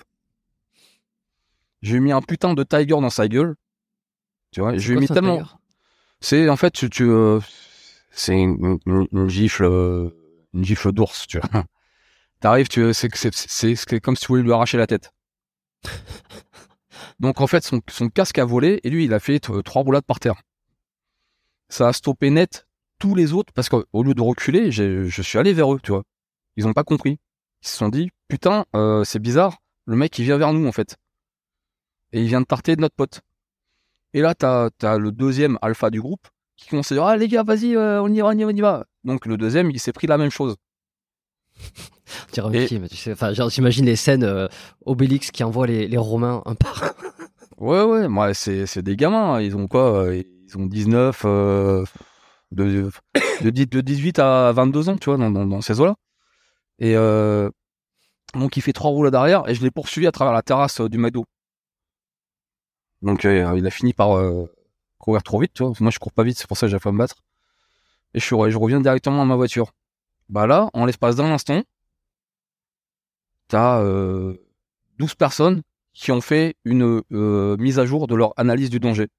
Oui, oui, oui. Ouais. C'est bien dit, ouais. Ouais, et ils sont... alors que, en fait, s'ils deviennent rationnels, ils me déboîtent. Mais parce qu'ils sont plus nombreux, s'ils arrivent tous en même temps d'un coup. Euh, déjà, c'est dur sur un. Déjà, c'est dur sur un. Mais alors, quand il y a le nombre, c'est encore plus dur. Sauf que, psychologiquement, ils ont dû le faire tellement de fois, en obtenant le fait que la personne soit humiliée, soit barrée, etc. Parce qu'ils devaient avoir un arrangement entre Uber Eats et le McDo, j'en sais rien, pour qu'à partir de 20h30, elle accepte plus les commandes. Euh, ils ont dû le faire tellement de fois qu'ils ont pris une surconfiance sur laquelle j'ai fait un reset. Tu vois, des fois, les gars, vous allez tomber sur une personne, c'est pas la bonne. Et euh, du coup, tu vois, on n'est pas dans la surviolence, il n'y a pas eu de verre dans la gueule, il y a eu juste deux tartes. Sauf que c'est un mec qui rentre dans le 12. Ils sont, ils sont pas habitués. Bah ça, ça permet de mettre fin directement à une baston avant qu'elle commence. Il n'y a pas eu de bagarre. Et ça, ça c'est si, si je laisse démarrer, il me déboîte. Ouais, j'entends. Mais ça, ce, ce comportement ou cette, cet état d'esprit et cette action qui va avec cet état d'esprit, c'est ce qu'on typiquement ce qu'on pourrait appeler de la self défense pour le coup. Là, on n'est pas dans le dans la boxe, oh. hein, on n'est pas dans la, dans la taille, on n'est pas dans la lutte. On est, euh, on revient dans l'art martial et, euh, et, les bases fondamentales de l'art martial. Éliminer, tu passes 12, 11, 10, voilà, faut éliminer le danger, vite, vite, vite. Sauf que là, c'est une réponse appropriée.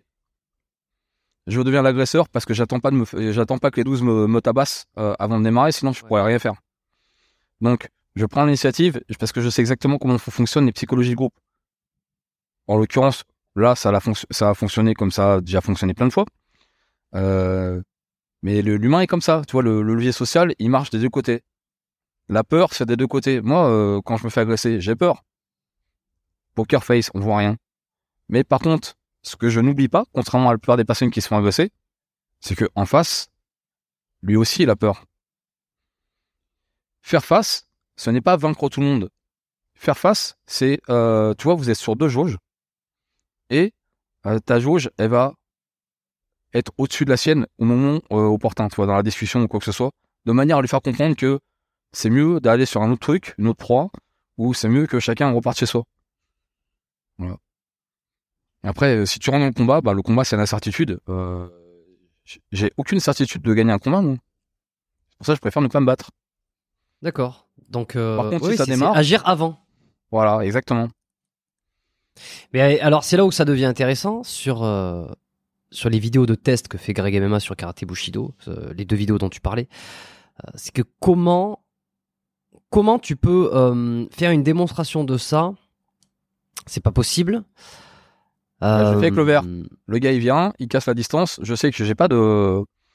de, bah, en fait, tu, le vois. Les, les, trois qui ont attendu les premiers coups, donc ils sont trois avant moi. Ils attendent tous euh, que, que ça démarre, que la personne vienne au contact. Ils terminent tous euh, au sol. Donc ils terminent tous à chiffonner au sol, machin, etc. je crois que non, Alex reste debout. Mais il est sur un gars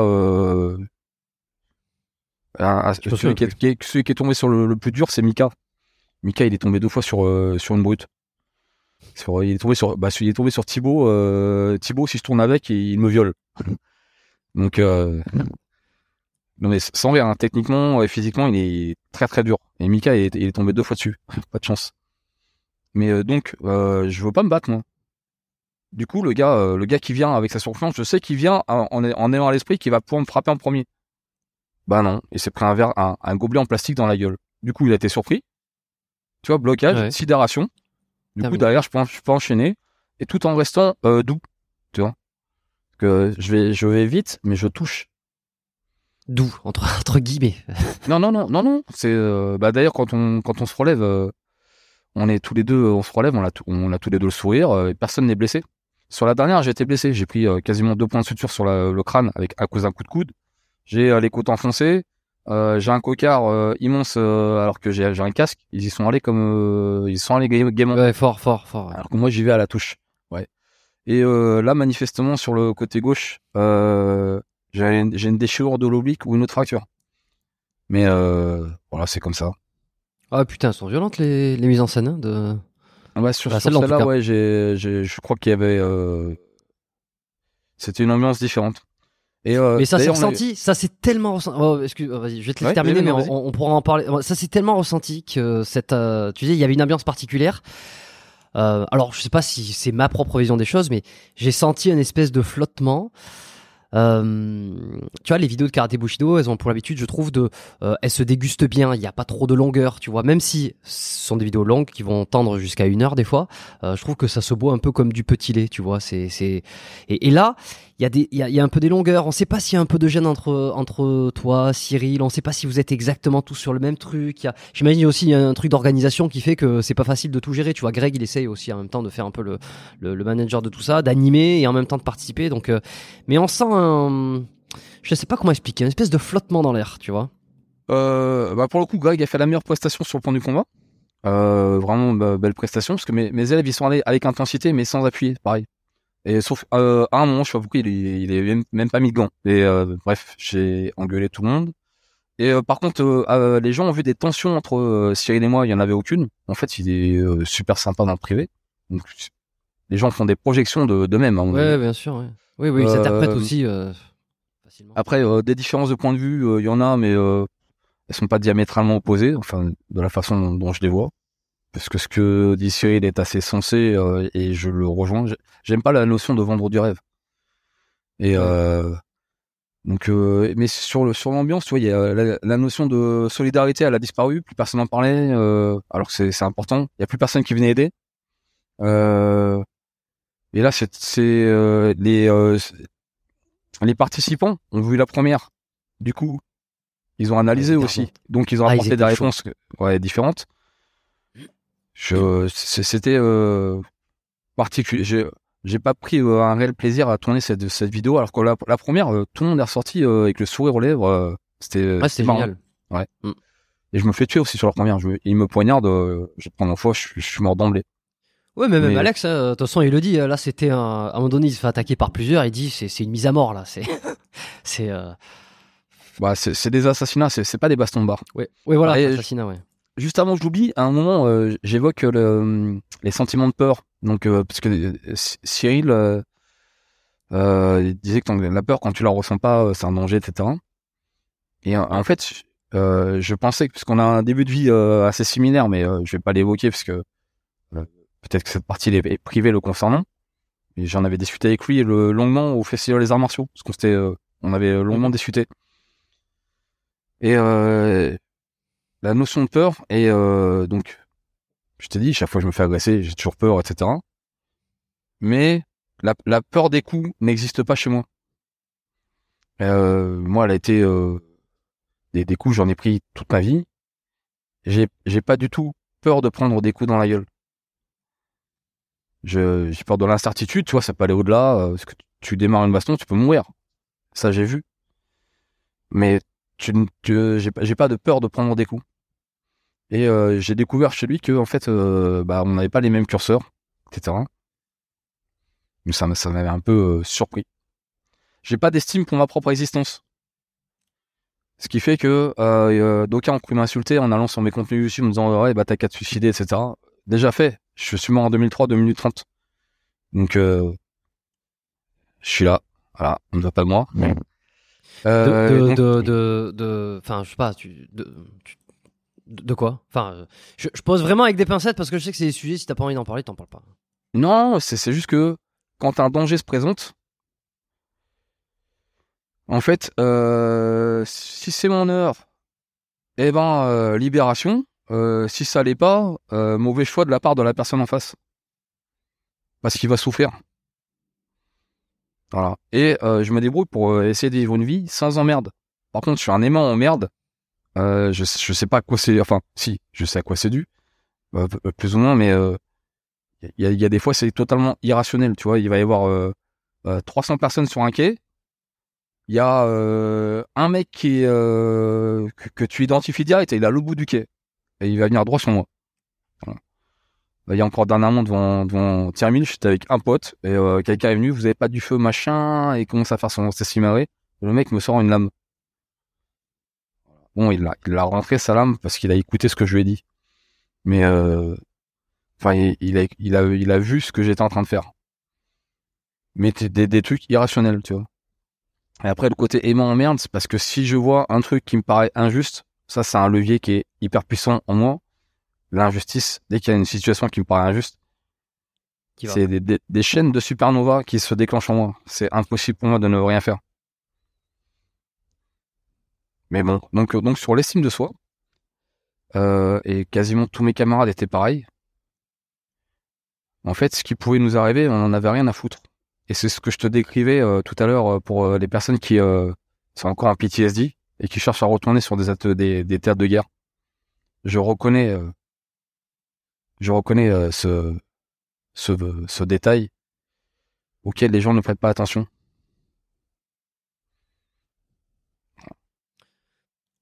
Alors, attends, y a Et vous me faites de la peine, les gars. Et vous savez que je vous parle là. Ouais, comment tu t'en es sorti déjà toi de, de ça là? Tu le, le, le, PTSD, tu l'as vécu? Ouais. Tu le vis toujours euh, Où c'est que tu te places par rapport à ça?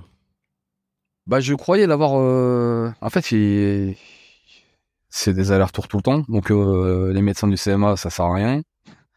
Euh, j'ai euh, j'ai eu un déclic à un moment, violent, qui fait que euh, déjà j'ai eu plusieurs étapes. Donc j'ai en 2003, je suis euh, décédé.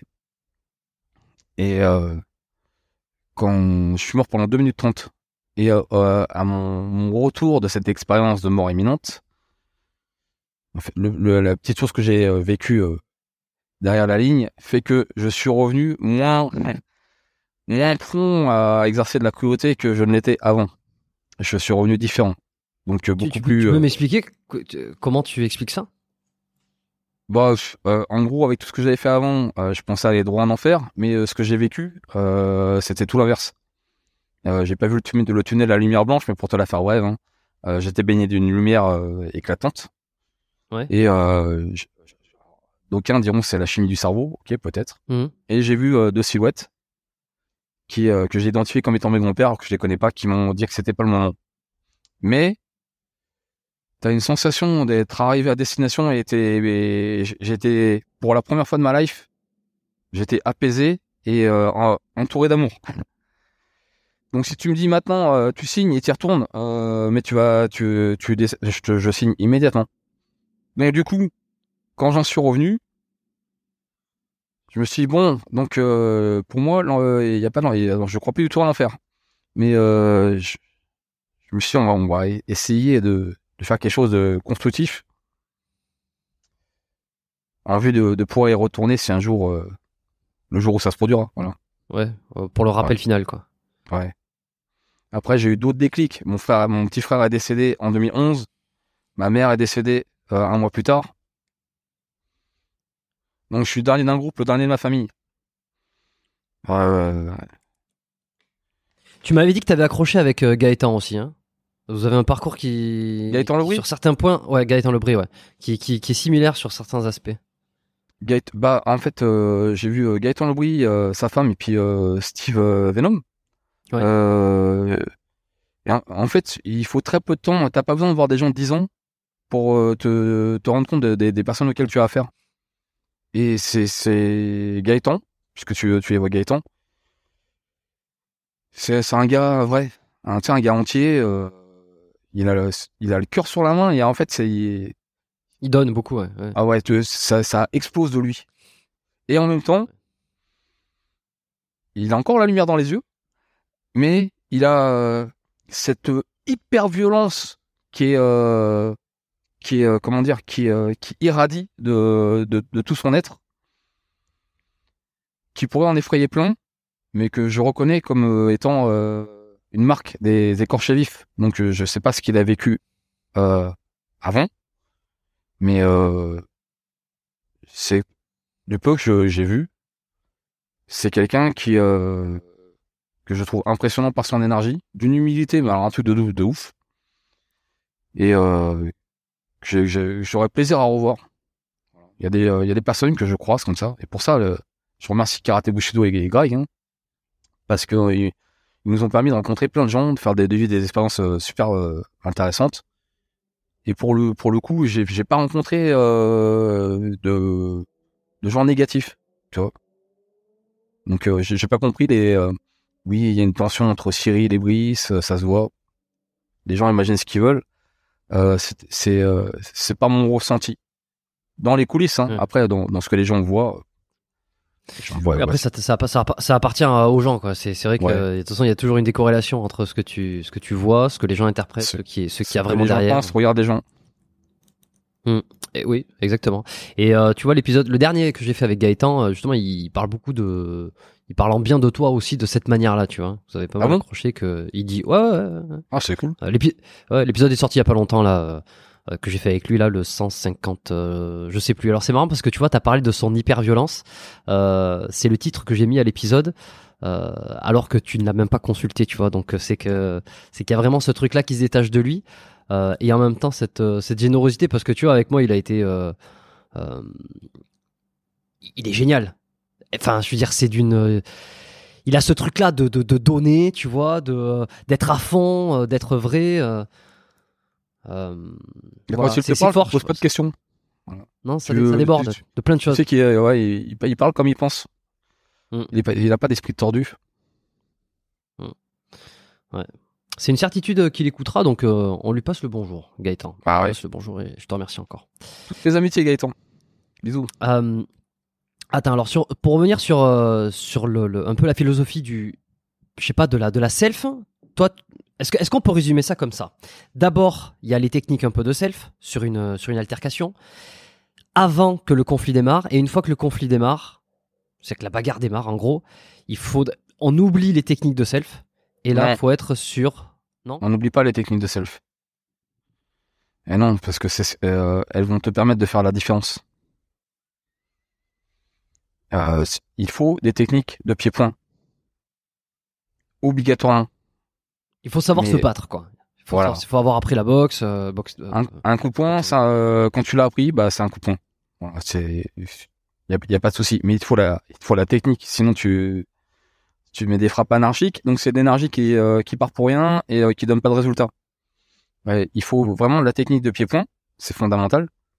Mais en aucun cas, tu ne bannis les, en, fa- en fait, les gens ont attaché l'image self, mais c'est karaté Bushido et Greg.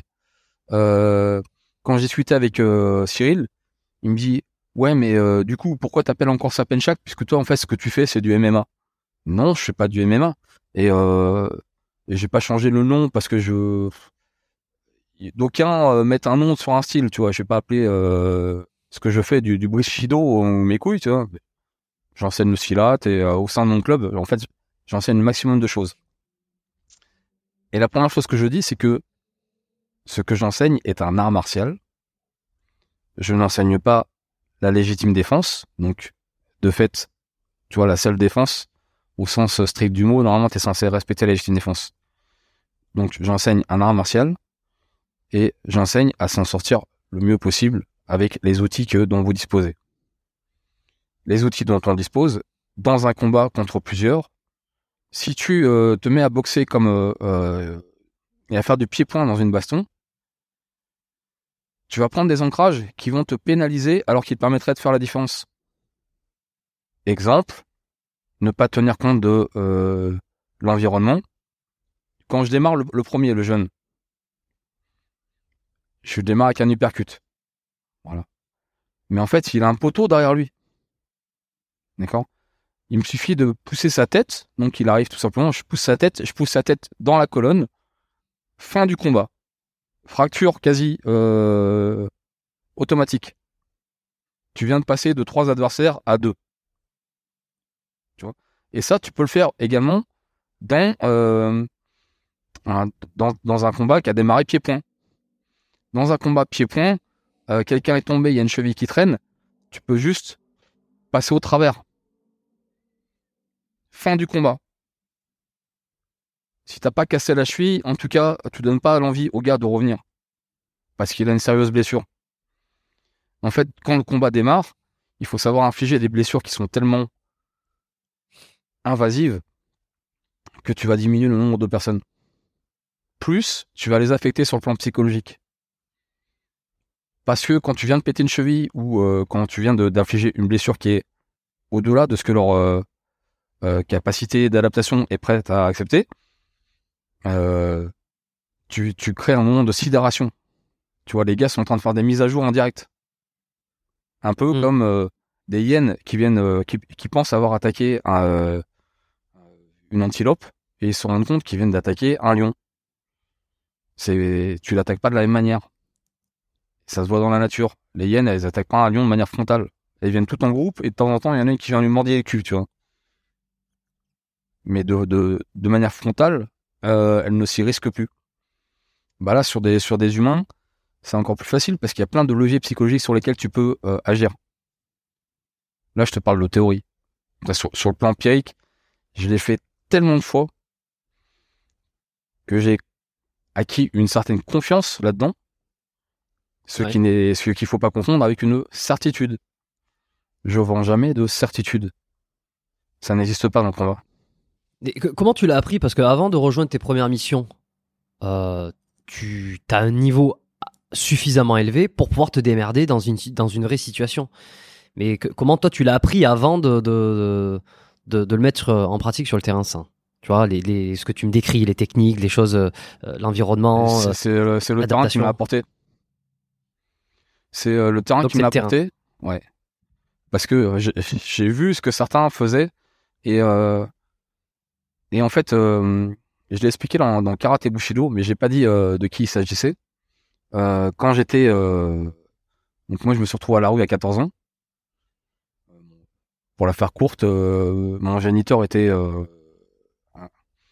tortionnaire. Donc, mais à 14 ans, j'étais trop fort. Donc, il a terminé à l'hosto et quand il est sorti de l'hosto, il a mis mes, ba- mes bagages dehors et ceux de ma mère dehors. Et donc, de 14 ans à, à 16 ans, je suis en errance entre les établissements scolaires et et euh, le mode un peu de survie. Et euh, j'ai fait la rencontre de Francis le Belge. Donc, qui est le dernier parrain français à Marseille. Et j'ai vu, j'ai au contact de ce monsieur qui euh, qui, qui, avait été- qui était assez protecteur avec moi. Euh, j'ai vu comment quelqu'un euh, suffisamment charismatique et de et, et qui possède une, cette violence sourde. Tu vois, tu, tu, tu savais que ce gars-là, faut, fallait pas le faire chier. Mhm. Pourtant, pas euh, pas impressionnant ni mais qui devait être vraiment charismatique. J'ai vu comment euh, ce gars-là pouvait terroriser des, des caïds de quartier, euh, des, des, des voyous de toutes sortes qui, qui rentraient dans ce bar qui était en haut des réformés. Donc j'ai vu comment comment il s'exprimait, j'ai vu euh, ce qu'il faisait. Euh, le patron du bar, il s'appelait Robert. C'est un ancien légionnaire. lé- légionnaire. J'ai déjà vu euh, des embrouilles dans son bar. J'ai vu comment il a réglé. Une fois, il y a un mec qui fait Eh, si je paye pas, tu vas faire quoi? Il pousse sa main comme ça. Lui, il a sorti, il avait pas discuté. Hein. Il a sorti une mini batte, il a pété la mini batte sur la main. Le gars, il a su direct qu'il fallait qu'il paye, tu vois. Il avait plus de main, mais il a payé quand même. Euh, Donc, action réaction quoi. Ah ouais, ouais, il y a zéro réflexion, tu vois. c'est pas passé par le cerveau, le gars est prêt. Donc, quand tu es au contact de gens comme ça, et que après ça, ça s'aggrave avec euh, le, dans le cadre professionnel, parce que quand tu franchis le, le- quand tu franchis les frontières, c'est, c'est pire. Ça, ça va encore plus vite. bah, en observant, tu vois comment un patron de cartel, comment faisait pour euh, terroriser l'ensemble de ses lieutenants. Sachant qu'il ressemblait à rien, ce mec-là. Qu'est-ce Mais- qu'il faisait? Ouais, je, Bah, je, je suis pas au courant. C'était euh, le, c'est celui qui a remplacé Escobar dans la cartel de, Medellin. de Medellin. D'accord. Euh, si tu parles, si tu tapes sur internet, tu tomberas sur lui. J'ai vu comment il, Ah, euh, comment, ouais, comment il faisait euh, pour comment dire, pour gérer des, des, des gens. Ouais, c'est lui. Ok. Des, euh, des, des, des gens qui euh, ne le taguent pas, s'il te plaît, parce qu'il est incarcéré aux États-Unis. Donc, euh, ça m'ennuierait qu'il euh, se souvienne de mon visage. Euh, attends, répète. Tu veux, tu veux quoi? Tu veux que j'enlève? Je, je ne veux pas que tu le tagues, en fait. Ah, pardon. Voilà. Et euh, Non, je vais pas si si t'as la possibilité de de biper le nom, ça- Ouais, tu veux? ça- Parce qu'en fait, il est il est incarcéré aux États-Unis, il est encore vivant. Ok, donc euh, par sécurité, je bip, Ça- je biperai le nom. Alors, ouais, il faudra que j'enlève le, faudra que j'enlève le nom. Ouais. Ok. Pas celui de de Francis le Belge, mais euh, celui Ouais. de. Oui. Ouais. Donc ce- ce gars-là gère un cartel, il gère des assassins. Comment fait-il pour euh, ne pas se faire tuer?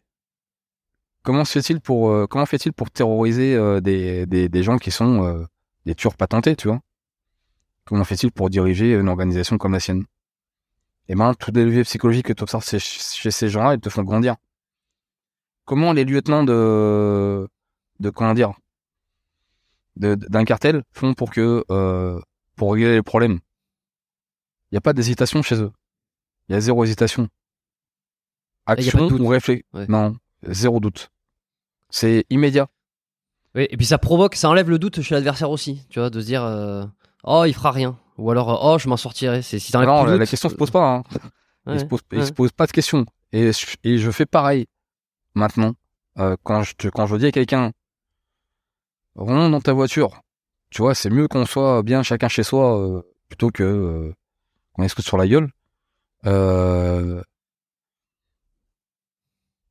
Quand quelqu'un s'approche et je lui dis quand, quand tu vas démarrer, je vais te tuer, je suis pas en train de bluffer. hein. Bien entendu, je vais pas le tuer, mais je suis dans l'intention, je suis pas du tout en train de bluffer.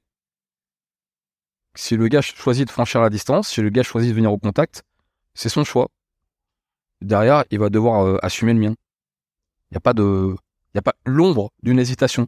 Bon, bah, c'est au contact de tous ces gens sur le terrain que, en fait, tu, euh, tu viens euh, rajouter euh, des, des choses dans, dans ta boîte à outils. Tu vois s'il fonctionne, s'il fonctionne pas. Euh, L'utilisation Qu'est-ce qui fonctionne pas, par exemple, qu'on entend beaucoup euh, dans la self ou dans le penchak? Les clés.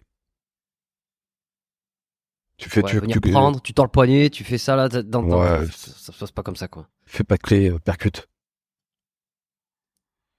Les, en plus, euh, les clés dans les arts martiaux, ça n'existe pas.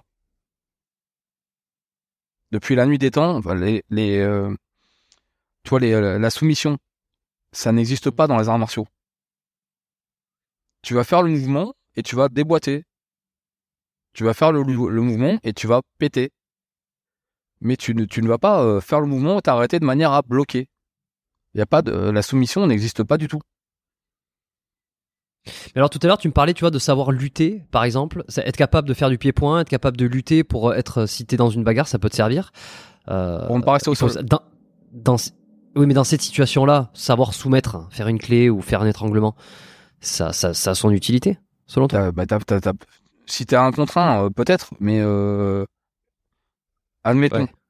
admettons, je suis au sol avec euh, Alan, tu vois le grand, Oui. et euh, et je sens que ça va pas le faire.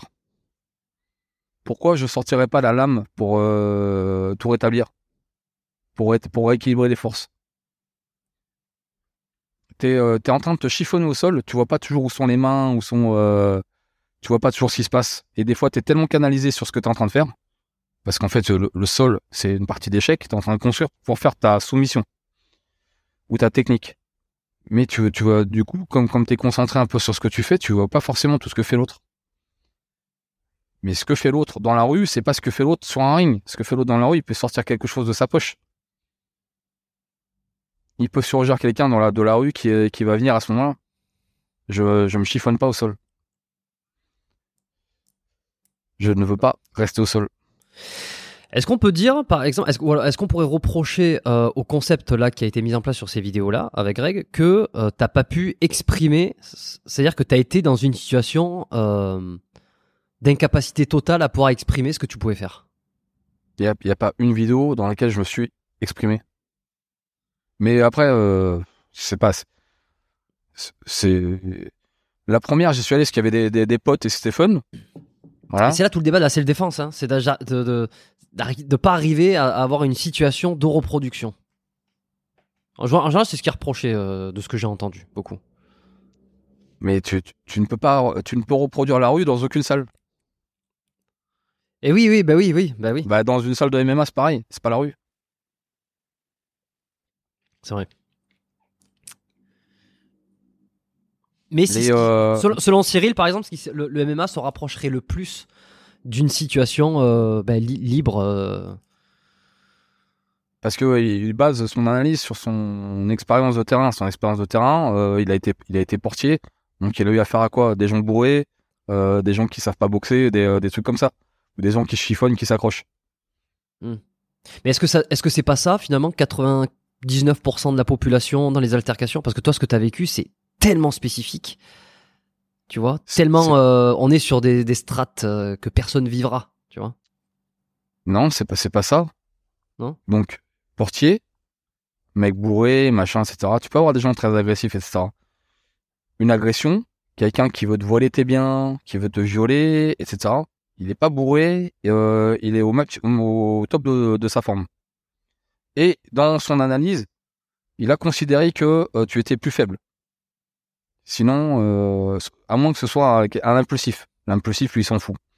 Mais euh, pour, pour ce qui est des modes de prédateurs, ils vont systématiquement s'attaquer à quelqu'un qu'ils estiment comme étant plus faible. Donc euh, ils sont euh, ils sont pas amoindris. Hein. C'est pas des mecs euh, alcoolisés ou euh, sur un mec alcoolisé, tu, tu peux placer une clé, un étranglement. Tu peux les sortir avec le blazer. Il y a les techniques basiques. Hein. Tu les étrangles 5 secondes pour puis ils sont dans les pommes. Euh, mais euh, mais la rue, quand, t'es avec des voyous, c'est différent. Déjà, 9 fois sur 10, ils ont un truc dans la poche. Ensuite, le code d'honneur, il y en a pas. Euh, tu crois que ça démarre en 1 contre 1 En fait, euh, t'as pas vu les trois autres qui sont derrière qui arrivent. Donc tu te la démarres en MMA, tu te chiffonnes au sol, les trois autres ça arrive et tu te fais piétiner. Je veux pas aller au sol. D'accord. Et puis, euh, il y a, y a- y a- y a pas de d'arbitre. Ça s'arrête quand le plus fort a décidé que ça s'arrêtait. Ouais.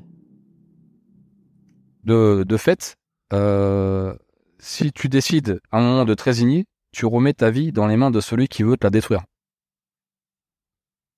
Raison pour laquelle ma plus grosse insistance, c'est pas tant sur la technique.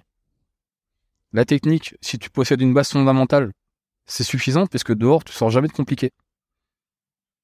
Le, primordial pour moi, c'est l'aspect mental. Pas de reddition. Tant que, ce que disait Maître Turpin, tant que tu respires, tu n'as pas perdu. Tu vois Et euh, euh, tu as l'illustration où euh, avec le même qui circule sur euh, mon saucissonnage. Ah, j'ai pas vu. Les, les sportifs, ouais, ils circulent de... ils circulent au moins 200 000 balles, de 200 000 fois, je veux dire.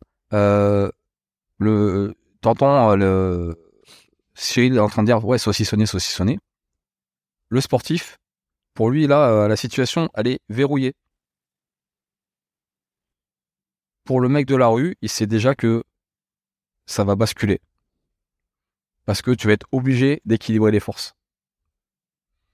C'est la raison pour laquelle les insultes, machin, glissent sur moi, puisque je sais, j'ai pas besoin de, de plus. Mm. Regarde le sportif, regarde du mec de la rue. Tu prends, euh, t'as cité Gaëtan, euh, Gaë- Gaëtan Lebris, il a euh, cette hyper violence qui émane de lui. Je sais très bien qu'en fait, il va s'adapter en fonction de la situation s'il rencontre un problème dans la rue. Il va pas se poser la question euh, de, du code de procédure pénale ou quoi que ce soit. Si euh, s'il estime que c'est nécessaire, s'il faut sortir un truc, j'ai aucun doute qu'il s'adaptera. Et to- toi, t'as jamais vécu de situation comme ça où, euh, dans une, bah, dans une situation d'agression, où t'as été, euh, t'as dû agir avant, tout ce que tu me décris, tu l'as vécu en France dans un cadre où t'aurais pu partir en prison, t'aurais pu être attaqué? Mais euh, moi, j'ai été condamné en France. Le gars est sorti de, sa caisse. Il a bloqué. euh, moi, j'étais arrivé à un resto. Je te, je te décris un truc. Euh, j'étais en double fil, j'attendais devant le resto Le Gourmet à Saint-Maur, un resto gastronomique. J'attends de pouvoir me garer alors que la rue est un sens unique. J'entends une, bagnole qui klaxonne sur le côté derrière moi alors que euh, toutes les bagnoles passaient avant. Donc on fait signe, la bagnole se euh, finit par, arriver. Le mec qui a ouvert sa fenêtre, il met un grand coup dans, la- dans ma portière. Je dis, mais qu'est-ce qu'il fait, lui? Ok, qu'est-ce qu'il fait? Mais je suis arrivé au resto. Je suis arrivé. Il continue, il n'y a, y a pas d'histoire. hein. Moi, je me gare, hop. Mais comme j'ai dit, mais qu'est-ce qu'il fait? En fait, il a mis un coup de frein à main, il a bloqué la rue entière et s'est mis en travers de la rue. Il est sorti avec sa main dans sa poche. Quand je vois le mec qui, sort de sa poche, je dis putain, qu'est-ce qu'il me fait encore là? Donc je sors, je suis derrière ma portière, je lui dis franchement, si tu veux me parler, tu restes à distance. Au lieu de ça, le gars s'approche encore tout confiant, il sort ce qu'il a dans sa poche et il le met derrière sa cuisse. J'ai cru que c'était une lame en fait. Donc j'avais un, sac d'entraînement dans, ma caisse, j'ai sorti mon, mon, bâton de Cali. Il y a une lame en face, il me faut un bâton. J'ai un bâton, donc je peux faire face. Je me mets entre lui et la voiture. Je lui dit de rester à sa place. Je lui dit, si tu veux me parler, reste à distance. De ça, qu'est-ce qu'il fait? Il est venu, droite, il a essayé de me planter. Fin du combat pour lui. Tu vois? Fin du combat pour lui, parce qu'en fait, dans l'analyse, quand le mec s'approche de moi alors que je sais qu'il a vu que j'étais armé, moi aussi, j'ai immédiatement su que j'avais affaire à un impulsif. C'est pas un prédateur. Avec un prédateur, tu peux négocier. Il, il sera impressionné par une arme ou il va évaluer, il va jauger les forces. Il va vouloir le plus de résultats avec le moins de dégâts pour lui. Il va temporiser un peu. Là, il était Ouais. à direct, quoi. Un impulsif, il en a rien à foutre. Euh, vous êtes plusieurs, euh, t'es armé, pas armé, il en a rien à foutre, il va avancer. Donc, un impulsif avance avec une, une euh, en fait, s'il s'avérait que c'était une pointe en acier, c'était pas une, euh, c'était pas une lame.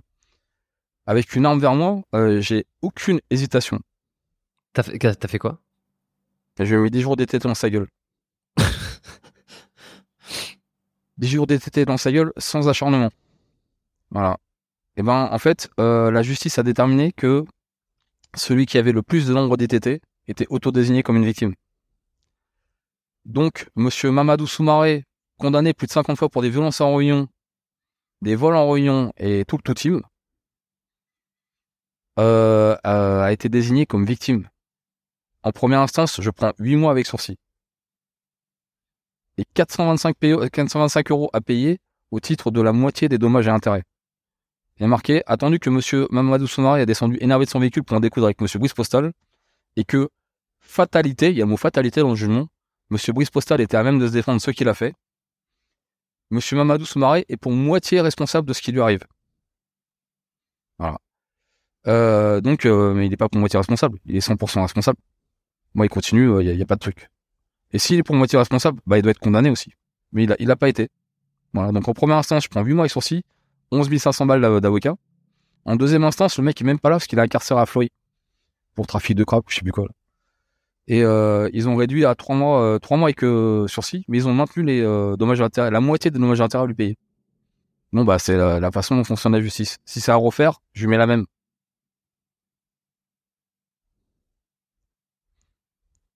Voilà, Hmm. c'est euh, c'est comme ça que ça se produit. Ok, ouais, bon, bah, voilà, bah, ça t'est arrivé euh, une fois, quoi. Non, ça m'est arrivé plein de fois, sauf que euh, Ah. sur celle-ci, j'ai été condamné.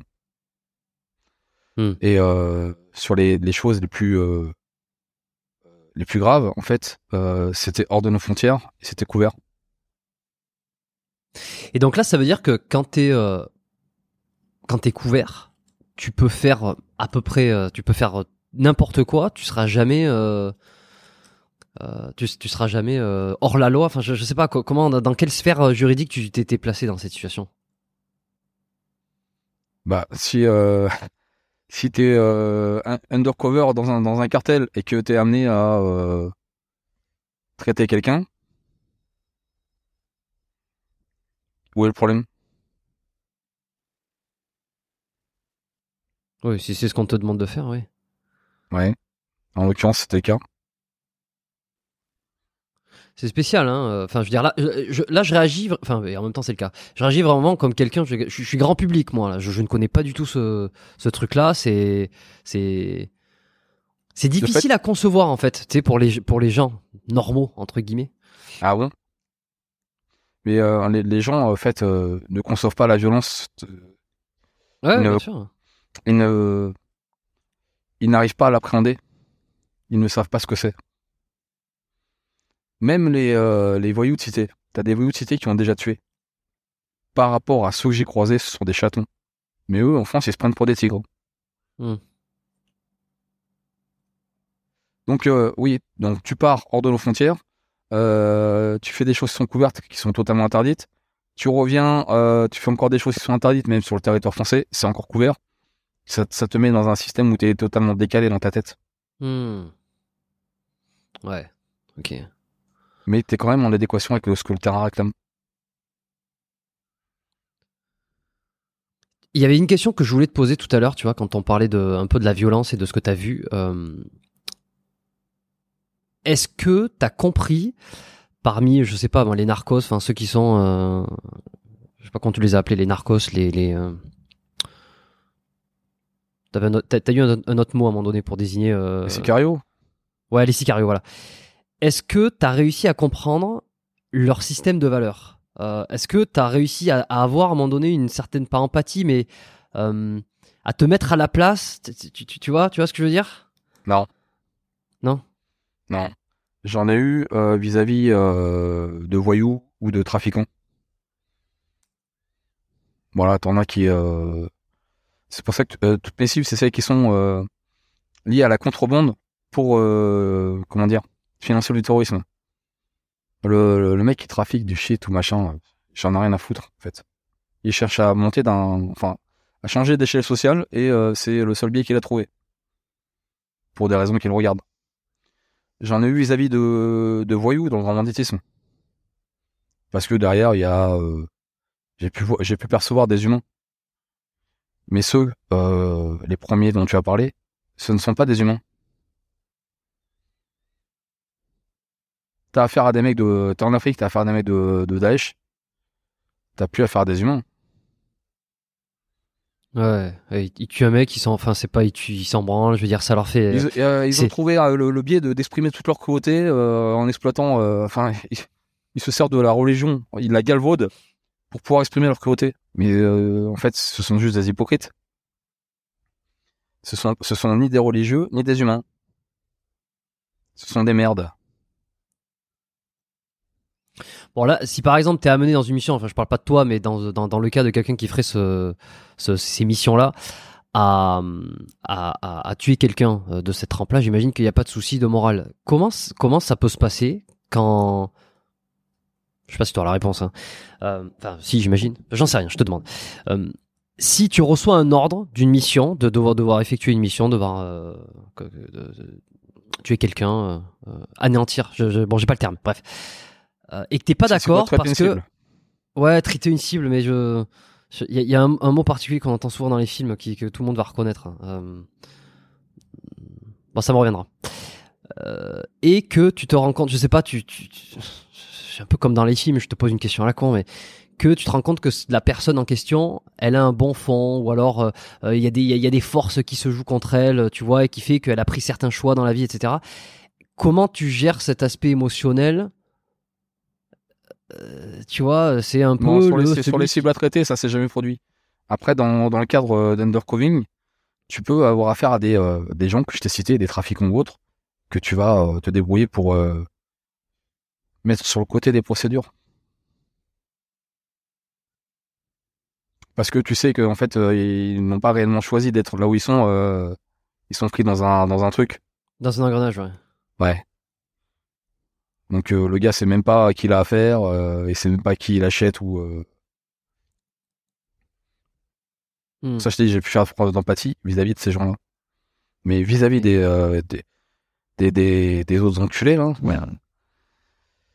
il y a aucune empathie. Et il y a, euh, comme dirait l'autre, je suis en paix avec mon âme.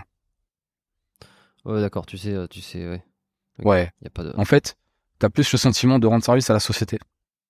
Dans son ensemble. Hmm. Et toi, donc, t'as resté combien de temps à ces Medellin, donc Colombie? T'es resté combien de temps là-bas? Je suis resté Je deux si ans. Tu peux le dire Deux ans, ok. Ouais. Pas en continu, je fais des allers-retours avec euh, l'Europe.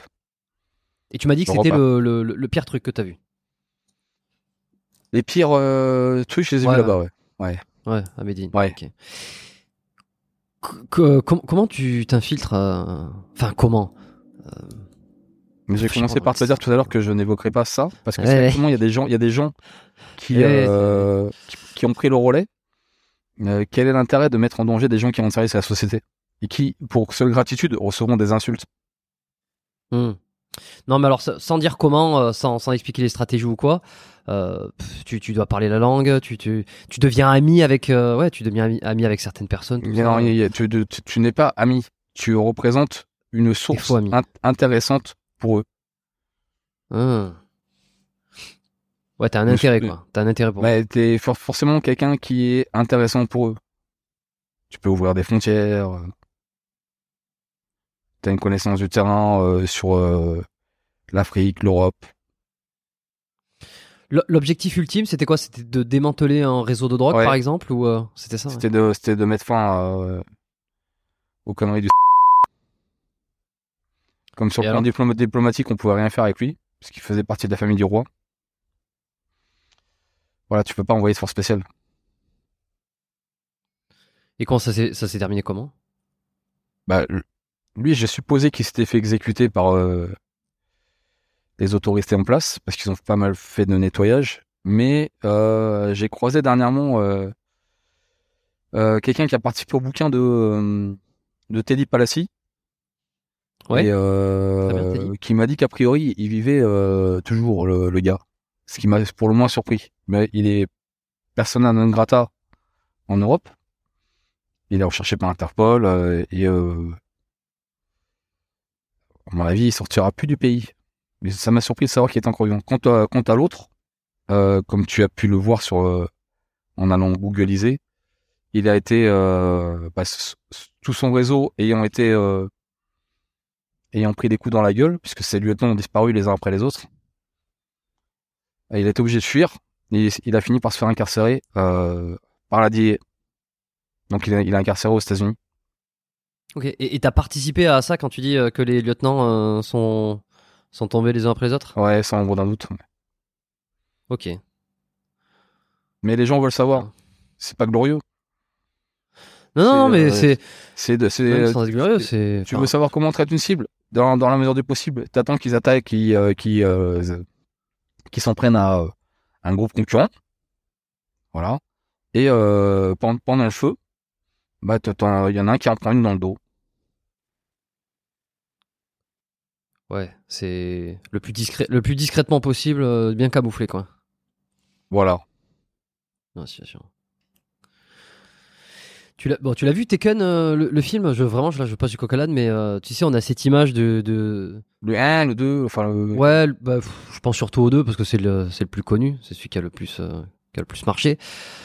Ce qui fait à vu le 1 l'intérieur, parce qu'en fait il y avait des filates. Ouais, Dans Et le alors, 2 c'est- c'est... euh, réaliste Dans le 2 c'est... Pardon? C'est, réaliste? Ce ce que tu, déjà, euh, qu'il arrive à remonter le réseau de, de, de, de- drogue, prostitution, euh, et avec les attaques qu'il fait, est-ce que tout ça, c'est, ça te paraît plausible? Tout seul, hein, le mec, hein. il est bon. hein. Il y a... Il y a, il y a pas de... Il y a pas une réelle cohérence dans, dans, dans, dans ce que j'ai vu. Il y a des, il y a des moments qui peuvent paraître. C'est comme, euh, il y a le film qui m'a le plus saisi. Oui. Dans le ressenti, quelque chose que j'ai, vécu. Bah, c'est euh, la scène du film Equalizer. Ok. Où il, il, il rentre la première fois et il est en train de mettre, pour la première fois, vous, vous voyez mettre son chrono. Et il est en train de voir le verre qu'il va pouvoir mettre dans une gueule, etc., etc., etc. Fait, tout- toutes les choses qui vont pouvoir le servir. Cette scène m'a paru réaliste. Ce ralentissement du temps, la, la façon dont tu perçois tout et cette euh, euh, hypersensibilité, cette hyperacuité euh, sur le moment. Tu vois, tu sais que de toute façon, c'est maintenant. Mais après, si tu me parles de- du réalisme des films, C'est un peu léger. c'est c'est fait pour plaire au grand public. Euh, Le le grand public n'est pas prêt, ne veut pas savoir, est dans le déni vis-à-vis de l'hyper hostilité de ce monde. Mais est-ce que, est-ce que tu crois qui, qu'il oui, Est-ce- Excuse-moi, mais est-ce que tu crois qu'il faut justement euh, montrer l'hostilité du monde pour en prendre conscience ou c'est pas utile que chacun reste dans sa pilule euh, bleue un peu donc dans son dans son monde euh, où l'hostilité n'existe pas et on se portera mieux. Qu'est-ce qui vaut mieux selon toi? Non, ça change rien. Ils l'ont vu euh, l'hyper hostilité. Le Bataclan. Ceux qui sont venus nettoyer euh, derrière, t'inquiète pas, ils l'ont vu l'hostilité. Ils savent à quoi ça ressemble des corps déchiquetés, des membres explosés. Derrière, les gens font quoi Euh, On est tous Charlie, on est tous Bataclan, on est machin. euh, J'espère que les choses vont changer. Qu'est-ce que tu veux pour Comment tu veux que les choses changent? Tu sais combien d'années ça prend pour former quelqu'un? Tu sais que tu, tu sais combien il y a de gens sur le terrain? Tu, tu sais que euh, non, ce que tu ne sais pas, c'est qu'il y en a qui meurent aussi, mais qui ne sont personne. Voilà. Donc euh, rien, rien ne change. Pourquoi tu veux que les choses changent? Euh, Rien n'a changé après euh, Charlie Hebdo. Les effectifs ont diminué. Hmm. Donc euh, et les gens sont toujours dans le déni. Sur le moment, ça joue les élans de solidarité, etc. Mais en fait, ils n'ont pas envie de savoir. C'est comme ça. C'est bien Toi, décrit dans euh, American Sniper. Tu vois? Il décrit Ouais. ça dans son éducation vis-à-vis de ses enfants. Il y a les moutons, voilà. Il y a les loups et il y a les chiens de berger. Espèces rares en voie de disparition. Parce que les gens s'épuisent sur le terrain. Et pour quelle gratitude? En fait, il n'y en a pas, mais euh, est-ce qu'on l'attend? Non, en fait, on- tu le fais. Tu le fais parce que quand tu vois ce qu'ils font, tu, tu sais que euh, il faut faire quelque chose. Je t'ai dit, quand tu les vois torturer quelqu'un et qu'ils sont tous en train de, de- Ouais. de se marrer, faut pas qu'ils viennent sur le sur le territoire. Faut pas que faut que ça s'arrête. Est-ce qu'il y, y a- y eu combien de moments où t'as pensé que, que t'allais mourir, tu vois, euh, en te disant euh, tiens je vais être le prochain euh, à me faire exécuter ou tiens ça va se retomber sur ma gueule ou... En fait, j'en ai pleuré, j'ai demandé d'être exfiltré et rien n'est venu. Donc à un moment, en fait, t'en as plus rien à foutre. Ah t'as demandé à être exfiltré? Ouais. Parce que euh, je pouvais plus euh, mentalement, je, je me suis dit, c'est pas possible. Chaque, chaque fois que tu crois avoir vu le pire, on voit, en fait, le pire arrive derrière. Voilà. Imagination euh, débordante. Mais ça n'est jamais arrivé. Et tu reviens, ah, tu reviens, t'es un, t'es un animal. T'es, t'es un... Quand t'es dans l'armée régulière, euh, il me semble qu'ils ont des filtres quand ils reviennent de théâtre de guerre. Tu vois, tu, tu reviens pas directement en France, tu vas d'abord dans un décompressé, et ensuite on t'envoie dans Ouais. ta famille. Bon. Euh, pour le service action, des fois, il y en a qui reviennent pas directement dans leur famille. On pense qu'ils sont retournés dans leur, dans leur famille, mais ils vont faire d'autres choses encore. Parce que tellement ils sont dans, dans le truc. Euh, pour les forces spéciales, faudrait demander à, à Alex, etc., comment ça se passe. T'as quelqu'un d'intéressant qui s'appelle Galix Squad aussi. Ouais, je connais pas ça. Euh, en plus, Dustin est d'une grande acuité. Enfin, il est très très très très sagace. Euh, donc il faut il faut leur demander comment ils vivent les, les choses. Mais euh, moi, je suis revenu vraiment différent. Ah oui, bah tu m'étonnes. Enfin, je veux dire, c'est pas. Et euh, t'as déjà voulu repartir, euh, comme tu m'as expliqué tout à l'heure un peu ceux qui sont pas com- complè- complè- pas complètement terminés leur, leur PTSD. Est-ce que t'as eu à un moment donné quand t'es revenu, tu t'es dit, euh, j'aimerais bien être infiltré ailleurs? T'as t'as une sorte d'appel en toi. Il y a quelque chose qui qui essaie de t'aspirer, tu vois. Mais euh, je, je je sais ce que c'est. Je parce que je te l'ai dit, j'ai analysé de quoi il s'agissait. Hmm. Donc, euh, mais euh, bien sûr, l'appel, tu l'as régulièrement. Par contre, euh, si je pars, je suis pas sûr de revenir. Parce que je suis pas aussi solide que je l'étais à l'époque. hein. Déjà, j'ai cumulé les blessures. À l'époque où j'étais opérationnel, je faisais 105 kg de muscle sec. Euh, là, j'ai oscillé sur tous les poids. J'ai euh, j'ai été trop blessé. Et euh, mentalement, je, ne pense pas que je sois prêt à repartir. J'ai cet appel. Si je repars, je suis pas sûr de revenir. Ouais, je vois. Et, tu vois, tu disais tout à l'heure, il y a une fascination pour ça, euh, tout en étant décorrélé de ce que c'est vraiment. Tu vois, l'hostilité, l'hyperviolence, tout ça. Euh, je suis, certain que euh, même parmi les plus jeunes, alors je sais pas s'il y en a qui seront derrière, qui seront en train d'écouter le podcast là, mais ceux qui vont, ceux qui t'écoutent, ceux qui t'entendent jusque là, ceux qui, qui t'ont vu dans les vidéos de Greg, qui, qui voient une espèce de fascination et qui aimeraient, qui aimeraient faire ce que tu as fait. Est-ce que tu, est-ce que tu, tu vois, il y a un peu un truc. euh, tiens, j'aimerais moi aussi être infiltré comme ça. Tu, tu recommandes, tu recommandes pas. Enfin, c'est, c'est co- comment tu, qu'est-ce que tu dirais à quelqu'un qui, qui aimerait, qui aimerait faire ce que tu as fait avec tout ce que je viens de vous dire, euh, Non, Normalement, ça calme, hein, mais. Euh, normalement, c'était euh, éloquent. Euh, Je vais, te- je vais te dire quels sont mes regrets. Euh, parce que les romans, voilà, ok. Mes regrets, c'est de n'avoir pas pu mettre mon intelligence au service de quelque chose de vraiment constructif. Tu vois, faire avancer la science, euh, être un Mozart ou euh, euh, faire avancer la médecine, des choses comme ça. Mes regrets, c'est euh, de m'être retrouvé à 14 ans à la rue, à plus savoir si je continuais l'école ou pas l'école, et euh, à me diriger constamment vers des chemins hyper violents. Mes regrets, c'est d'avoir, euh, au fond de moi, choisi cette voie qui me conduisait vers de l'hyperviolence, alors que le potentiel dont je dispose aurait pu me destiner à autre chose. Hmm. Quelque chose qui m'aurait fait vivre dans le déni, mais certainement m'aurait rendu plus heureux. Là, si tu me demandes. Trop, à euh, trop être dans la réalité, euh, c'est pas la meilleure des choses, quoi. C'est, enfin, c'est ma réalité.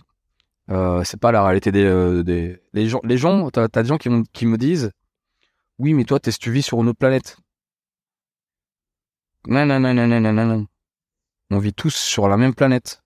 Tu t'en souviens, les 13 novembre et Bataclan. C'est tout. Tu découvres qu'il y a des gens comme ça qui existent sur notre planète et qui sont dans notre pays voilà euh, les gens découvrent que euh, en fait l'Europe est plus en paix. Tu vois, euh, l'Europe est en guerre. Après, on peut noyer ça derrière des filtres, etc. Dire non, non, c'est pas encore l'OTAN, etc. Ils sont en train de fondre des avions et des tanks. L'OTAN, donc l'Europe, donc la France est en guerre. Sachant que la France est en guerre depuis tout le temps. Elle a été au Mali, en Afghanistan, etc. Il y a des gens qui, euh, euh, je, peux te présenter Mono Yep, il vit avec une jambe en moins et une autre esquintée. Gratitude de la France, 50 000 balles. Donc, euh, il y a des gens qui s'esquintent pour que d'autres puissent manger des chips sur leur canapé et nous juger derrière leurs euh, ordinateurs. Tu vois, et aller me chercher dans les changements so- des trucs où euh, il va falloir créer euh, un quatrième et un cinquième chiotte pour euh, les non-binaires, les non-machins, euh, les renards et euh, et qu'en sais-je. Il y a d'autres priorités. Ouais, c'est toujours les références et les, les rapports. Hein, quand on met les- quand on compare les choses, qu'on se rend compte que il y a deux trois incohérences. Donc j'essaie de de- d'ouvrir les esprits vers quelque chose de, de plus solidaire. Euh, mais euh, je, je suis pas un phare. hein. Je suis pas quelqu'un de, de lumineux, comme tu l'auras constaté. Ouais, ouais, ouais, non, mais je, on, est, on essaye de, de faire éclore cette lumière. Et est-ce que d'une certaine façon, le fait que tu, que tu enseignes le punchak aujourd'hui, euh, c'est pas, euh, c'est pas cette rédemption, tu vois, ce truc-là où finalement, ce que tu sais, finalement, tu le mets. euh, Tu as employé exactement le terme que euh, j'explique à mes élèves. Je euh, déteste enseigner. Mais radicalement. hein. J'ai aucune patience. Mais je le fais par rédemption. D'une part, parce que euh, il y a un moment, tu dois faire des choses qui sont un peu utiles, tu vois, mais euh, au, au sens noble. Et euh, Ouais. je, je le fais parce que euh, je me suis fait massacrer de 5 à 12 ans et je sais à quel point euh, les arts martiaux m'ont tiré vers le haut. Et d'ailleurs, je reçois aussi beaucoup de témoignages de gens qui, euh, vivent ce que j'ai pu traverser et qui, euh, vont démarrer un art martial, etc. euh, en se référant à ce que je suis devenu. Donc, je renvoie une, image moins fragile que celle que j'étais euh, quand j'avais euh, 5 ans. Euh, de fait, je suis plus une victime. Donc, j'essaie d'as- d'aspirer de, de, pousser les gens à pratiquer un art martial. Je les pousse pas vers mon église. hein. Quand on me demande euh, comment on peut venir s'inscrire à ton club, il y a des clubs partout. euh, Allez-y, du moment que tu démarres un art martial, tu deviendras plus fort demain, quel qu'il soit. Je rentre pas dans les polémiques euh, self machin. Même si tu démarres, dès lors que tu rentres dans une salle, si la personne te vend pas du rêve et te dit pas je vais faire de toi quelqu'un d'invincible ou etc. Et juste qu'il te distille de la technique. Peu importe le prof, en fait tu, sortiras plus fort. Donc ça ça va te tirer vers le haut. Euh, Puisque Mm. tu vas fatalement faire un peu de conditions physiques dans n'importe quel club, hein, normalement. hein. tous les, les, les clubs bien constitués, il y a un minimum de conditionnement physique. Tu auras un minimum de technique, sachant que toutes les techniques utilisées euh, dans les arts martiaux sont les mêmes partout. Un mec de MMA utilise euh, des techniques euh, de pied-point, comme un mec de silat, comme un mec de euh, de karaté, etc. C'est un coup de pied, c'est un low kick, c'est un low kick. hmm. Voilà. Un jab, c'est un jab. Donc tout le monde utilise la même chose, on a que deux bras, deux jambes. En fait, les Ouais, formes diffèrent, c'est tout. Euh, En fait, ce qu'on comprend, c'est que t'es pas du tout là pour essayer de faire ton business euh, et que t'es pas du tout dans ce truc-là de de, de, de, de, de ton propre intérêt. Si je saisis bien. Non, en fait, mon, mon club, c'est euh, c'est plus de- des contraintes qu'autre chose. Ouais. Voilà. Je distille pas de formation. Euh, j'ai refusé. euh, j'ai reçu une quarantaine d'invitations euh, où on me propose d'animer des stages pour euh, 3000 euros la journée. J'ai j'ai tout refusé. Ça, ça, ça présente pas d'intérêt pour moi. Tu me reçois, enfin, si, ça aurait certainement rentré de la trésorerie dans les clubs qui m'ont invité. Mais ils auront d'autres moyens par d'autres personnes. mais euh, je vais me déplacer. Qu'est-ce que je vais offrir comme technique qui vont euh, de, plus que quelqu'un d'autre? On pratique tous la même chose. J'ai proposé euh, d'animer des conférences autour de tout ce qui était gestion de la violence. Parce que là, j'ai une plus-value et sur le, plan sur, le plan empirique, j'ai des choses intér- intéressantes à dire qui faisaient déjà partie des formations que j'octroie. Mais ça n'intéresse personne. Bon bah si ça n'intéresse personne, c'est c'est pas grave. Euh, j'ai euh, je ne donne plus de cours particuliers. J'ai reçu je sais pas de 250 demandes de cours particuliers. En plus euh, j'ai augmenté le tarif pour tu sais pour et Pour- les, les pour gens, tu, même tu, tu, tu leur dis c'est 200 balles de l'heure, ok. Euh, c'est c'est possible quand? Ah non, euh, j'ai bon, ok. Je- j'ai plus le temps. Donc je fais euh, d'autres choses. Mon business n'est pas tourné autour de l'apprentissage des arts martiaux. Ok. J'ai des, activités qui me font vivre correctement, ça me suffit. Euh, T'as parlé que t'as eu pas mal de blessures. C'est quoi les principales dont tu te souviens Les principales, j'ai pris une balle qui m'a traversé moi. Là, ici, elle est rentrée ici.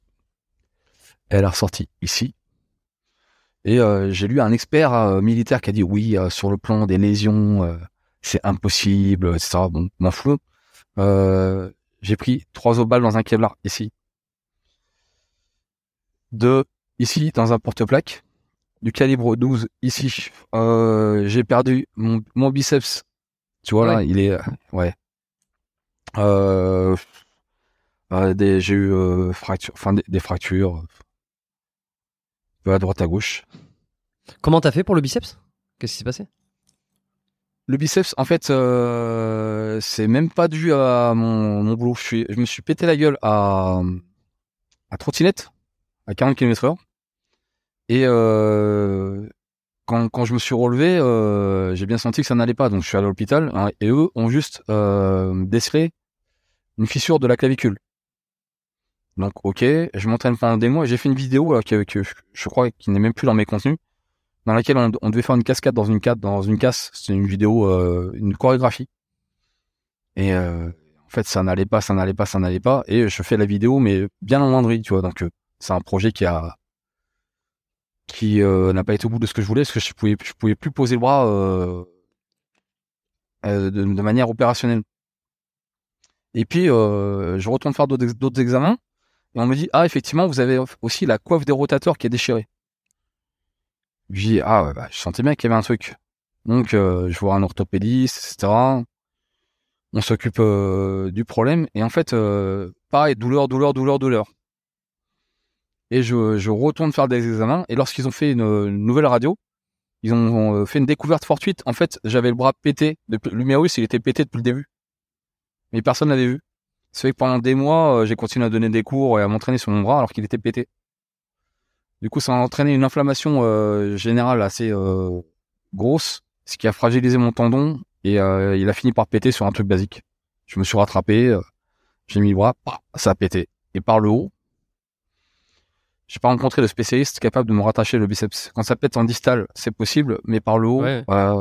c'est euh, j'ai eu euh, j'ai vu sept spécialistes qui m'ont tous dit que ça servait à rien.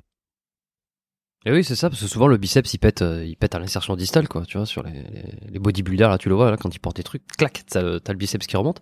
Mais en haut, c'est extrêmement rare, non? Sur Greg, c'est oui, bah oui, mais voilà. Pète-toi le bras, euh, entraîne-toi dessus et tu verras, ça viendra. Ouais, ouais. non, non, si tu veux, je, je, je te crois, je ne vais pas tester. Et euh, ouais, ok. Bon, quelle est ta, ta vision de la santé aujourd'hui, euh, du corps? Est-ce que tu prends soin de toi? Est-ce que c'est pas utile? Je m'entretiens. Euh, je bouffe toujours aussi mal, ce qui fait que je suis pas chep, mais j'essaie d'être un minimum opérationnel. Voilà. On sait pas de quoi demain sera fait. Ouais, est-ce que, euh, je sais pas, tu fais des prises de sang euh, sur le, tu sais, le côté un peu médical, santé euh, Est-ce que tu as des agissements? Euh, Des, Est-ce que je fais des check-up? Ouais, des check-up. Est-ce que tu vois des, des thérapeutes, de la prévention, kiné, ostéo, naturo, je sais pas. Pour euh, ce qui va m'arriver, il y a plus de prévention. Donc, euh, je- en fait, je m'en bats les couilles maintenant. Je suis en mode YOLO là. Ouais, je comprends. Enfin, je comprends. Euh, c'est sûr. Tu prends des, des compléments alimentaires? T'essaies de, Non. des, en, en termes de suppléments, tout ça? Au grand désespoir des euh, des quelques sponsors qui m'ont contacté pour euh, que je vende leurs produits, ce que j'ai refusé. Ah ouais. Mhm. Ah oui, parce que tu consommes pas, donc. euh, Non. Non, non. Puis en plus, je, suis pas un modèle. Euh, dans- en termes de de prépa physique, tout ce qu'il faut pas faire, je l'ai fait. c'est- Euh, C'est-à-dire Je me suis euh, je me suis dopé Ah à tiens, de nombreuses ouais à de nombreuses reprises. t'as fait des, t'as fait des cures de stéro. ouais. Ah Ouais, à, la base, euh, je, je pesais 65 kilos quand je suis arrivé à Paris. Et euh, quand j'étais sur le terrain, j'étais monté à 105 kilos de muscle. Sec. Ça fait une marge. Ouais, comme, comme dirait l'autre, euh, le doute est permis. D'accord. Sauf que moi, je l'admets. Je dis pas, je fais des séries uniques, achetez mes programmes et devenez comme moi. Je, me, je, me, demandais, est-ce qu'à un moment donné, il, il, allait y avoir une, un, un, petit tacle ou, euh, ou, un petit clin d'œil ou quoi? Je me suis dit, on a bien tenu là, deux heures sans qu'il y ait de, de trucs. Et, euh... mais bon, c'est pour, c'est pour les cadeaux pour ceux qui sont restés jusque-là. Oui, mais personne ne sait de quoi je vais parler. Il n'y a que toi. Oui, bah oui, il y a que moi qui sais. Il y a que moi qui sais. Euh, le, le, ce monde-là des, des, arts martiaux, euh, parce que sans citer personne, euh, beaucoup de business forcément, beaucoup de beaucoup Non, pas beaucoup de business. Non. Non? Il y a pas d'argent dans les arts martiaux. Il y a des. En France, c'est des, des, des, cacahuètes. Donc il y a, y a, pas d'argent. Il y a des combats de coq. Celui qui aura la plus grosse, c'est du sport. Ce sont des arts martiaux j'ai fait venir euh, énormément de spécialistes dans mon club parce qu'en fait, je voulais euh, évaluer, jauger mon niveau par rapport au, niveau des experts. Du coup, mmh. j'ai été rassuré, tu vois. Mais euh, sur sur le, le, le, business arts martiaux, martiaux je vois pas où les gens le, le situent parce que ce, ce sont pas des sommes faramineuses. Tu penses pas que le marché il est en train de prendre de l'ampleur, sachant que on parle de plus en plus de savoir se battre, tu vois. Tu as parlé tout à l'heure qu'on on, se dirigerait vers un monde de plus en plus hostile où euh, il faudrait être capable de, bah, de savoir faire le minimum. Ça ouvre le marché, tu vois. Euh, la chaîne de, de Karaté Bushido, elle a, des, elle a des centaines de milliers de vues euh, sur chaque vidéo. c'est vrai, le MMA, tout ça.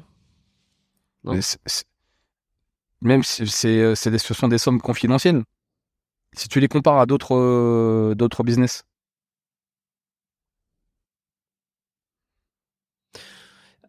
à qui, à qui faut, pour toi aujourd'hui, euh, il faut se, il faut faire confiance à qui sur euh, sur les réseaux, sur ce qu'on voit? Qui c'est qui est de confiance? Tu, t'as parlé de Michaelouz, par exemple. Est-ce qu'il y en a d'autres? Euh, En fait, j'ai, j'ai ce que, que j'aime chez, je me suis organisé pour avoir un réseau autour de moi de personnes qui se construisent sans faire les tacles que je viens de faire.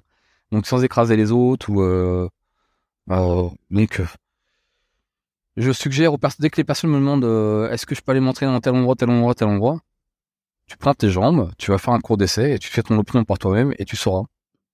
Ok. Tu je, qui je suis moi pour euh, non, ouais, il y a, y a plein de gens que je respecte dans les arts martiaux. Euh, j'ai croisé des, des, gens vraiment très qualitatifs, mais je suis pas dans dans la tête des lambda moi. T'as as des fois t'as as des profs qui sont inconnus. Pareil, si je commence à citer des gens, T'as des gens qui sont inconnus qui sont bien meilleurs que certains qui sont en haut de l'affiche. Donc, euh, moi, je, je ne suis pas un expert des arts martiaux. Je me considère comme quelqu'un de moyen. Et c'est pas une fausse humilité. Hein. C'est juste parce que j'ai rencontré de vrais euh, gens euh, réellement doués. Tu, tu considères que le penchak... Ouais, pardon? Oui, le penchak? Non, non, non, non termine, termine si je devais citer de quelqu'un de doué que j'ai vu, qui m'a impressionné par son niveau technique, Daniel Lonero. Il a, un, a niveau technique qui est tellement élevé que le, gars n'a pas besoin de te raconter des, euh, histoires ou des salamalek autour euh, en disant ouais je, suis parti euh, pour le Mossad ou machin. il te raconte pas, il, il, fait son job, son travail, il te monte tes techniques et il te les fait en douceur en plus, sans te matraquer les cervicales ou quoi que ce soit. XTMA. Ouais. C'est sa méthode C'est sa méthode, c'est la méthode qu'il a créée qui est basée sur celle de euh, Santo. Mais avec sa, sa personnalisation euh, liée à euh, l'homme qu'il est. Voilà. Si je, je cite souvent Michael parce que Mika c'est un ami, mais je pourrais m'entraîner dix ans de suite, je n'aurais pas le niveau technique de Michael Ah ouais, il a vraiment, il est vraiment, il est vraiment fort quoi. Et il est fort dans, c'est un vrai maître d'armes. Que ce soit à main nue avec arme ou euh, arme à feu, il est très très au-dessus. Ok, Michael Ilouz, ouais. Oui, qu'on voit de plus en plus, euh, que j'avais dit à Gaëtan d'ailleurs, que je l'avais entendu dans un podcast, Michael Ilouz, et que ce, rapport à la violence qu'il a, à l'explication sociétale, euh, est, vraiment, vraiment très intéressante. Et je l'avais eu aussi dans, non, tu vois ce que je montre là sur. Il avait fait un petit breakdown de scènes de combat. Euh... C'est toujours fun, cette description. Ouais, ouais, ouais. Bah ça fait découvrir un peu euh, à une grande audience, tu vois, le la self et euh, le maniement des armes, un peu comment ça se passe, quoi.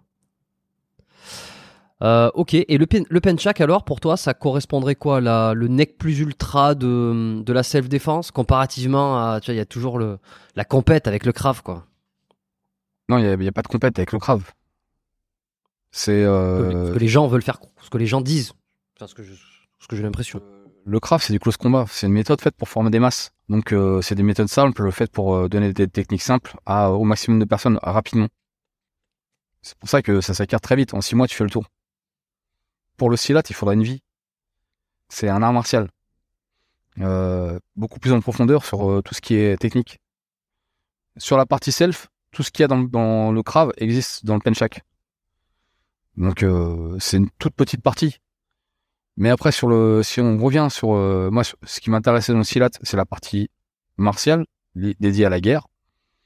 sur la partie traditionnelle, elle me, ne m'intéressait pas jusqu'à ce que je me rende compte que les positions traditionnelles euh, donnaient des plus sur le plan physique. Donc elles sont pas du tout euh, euh, opérationnelles, mais elles, elles t'aident à construire un corps. Voilà, c'est pour ça qu'il y a plein de choses qui fonctionnent pas quand on fait des techniques dans la salle où euh, je leur dis vous ferez jamais ça dans la rue, mais ça, ça sert à construire des cuisses, euh, avoir un déplacement qui soit fluide ou explosif. Ça sert à ça. Tu parles quoi des, des, de certaines positions, des déplacements, des, des maintiens de posture? Ouais, de, de, dès que tu pars sur des longs cas ou euh, des déplacements des, des, crocodiles, etc., tu vas faire des formes simplifiées euh, dans la rue si, euh, si, jamais tu devais les utiliser. Mais tu vas pas te mettre devant un mec en genre... Euh, en passant, ça n'arrive pas, ça. Ouais, alors... Mais les, déplace, les déplacements triangles, les as dans tous les arts martiaux. C'est les mêmes. C'est pas spécifique au silat. Si on a envie de se renseigner un peu plus sur euh, ces techniques-là, le silat, euh, ta chaîne YouTube, tu l'as, tu m'as dit la dernière fois que tu l'avais mis en off. Est-ce que tu l'as réouverte Je l'ai réouverte, mais en fait, il y a rien dédié au silat dedans. C'est juste euh, les aspects psychologiques. J'ai rouvert juste les comment gérer la violence, comment gérer son stress, comment ça fonctionne, etc. Ok. Donc, vous ne verrez rien à faire au silat à proprement parler. Est-ce qu'il y a une raison? Non, c'est juste que j'ai pour, pour le, le silat, il y a certainement des, il y a des experts qui sont très, à un niveau très élevé, qui sauront en parler mieux que moi, avec l'aspect culturel que je n'ai pas. Euh, Moi, je ne m'estime pas légitime pour euh, te dire quel, comment tu dois faire ta position en silat, etc. Sachant que je me considère comme quelqu'un de moyen. Ok, ok. C'est ton, en fait, t'as ton propre style, enfin des choses que t'as appris d'un petit peu partout comme ça, que t'as expérimenté énormément sur le terrain, et qui fait que t'as envie de transmettre des, des, des, idées, mais tu te considères pas comme un, porte-parole du Penchak Silat euh, à proprement parler, quoi. Non. Je donne ce qui me semble utile au maximum de personnes. Donc, d'accord. Les, euh, tout ce qui est lié au mental des grosses parties physiques et les bases fondamentales. Dehors, que vas-tu sortir? L'ensemble de ce que je viens de te dire. Rien de compliqué. Après, tu as des euh, les spécialistes du genre qui sont toujours à la recherche de la, technique magique que tu vas pouvoir mettre. Euh, ils vont chercher des trucs super compliqués, mais euh, on a vécu plein d'années de paix. Et en temps de paix, les gens testent des, des choses en salle qui n'auraient jamais survécu à des périodes de guerre. Du coup, il y a plein de choses qui, qui servent à rien, qui existent encore euh, dans le dans le traditionnel. C'est pas ce que j'enseigne. J'ai gardé, j'ai extrait ce qui m'intéressait. Et je ne vends hyper, hyper intéressant. Bon, très bien. Est-ce que tu as, un nom, euh, as un nom ou deux à me donner justement sur des spécialistes du penchak euh, Curiosité, j'ai envie d'aller regarder un petit peu. Francophone. Bah, euh, des noms francophones sur le silat. Mm. Bah, il y en a un que tu connais très bien qui est devenu le chantre du genre, mais euh, je fais pas du. Euh... Ouais, ouais, bien sûr, bien sûr, ah, bien sûr. Voilà. Si, en fait, je vais, je vais, je vais te citer le, le, maître de tous, celui qui a importé le, le silat, mais qui est décédé, et dont, dont les écrits transpiraient l'authenticité. Donc, maître Turpin, Arduino Turpin. Voilà. Après, euh, sur tout ce qui est euh, silat, il y a, y a le pionnier principal qui est son élève direct, Charles Jousseau. Roper s'est inspiré de euh, Charles Jousseau, qui s'est inspiré de Maître Turpin. Euh, Mastro s'est inspiré euh, avec Mastro, on a, on a commencé quasiment en même temps. Donc, euh, on a tous commencé Mhm. chez, chez, chez. Voilà. Jusso, c'est, euh, Mastro s'est éloigné du, du silat traditionnel. Il a fait, pareil, son, son truc, euh, ce qui lui correspondait le mieux. Donc, il a rajouté du jujitsu. Entre autres. Ok. Bref, j'ai pas de, de nom à proprement parler. Et puis, euh, je regarde de temps en temps ce qu'on me présente, mais euh, ce que je vois, quand je le vois, je sais que ça fonctionnera pas. Donc, je m'en détourne.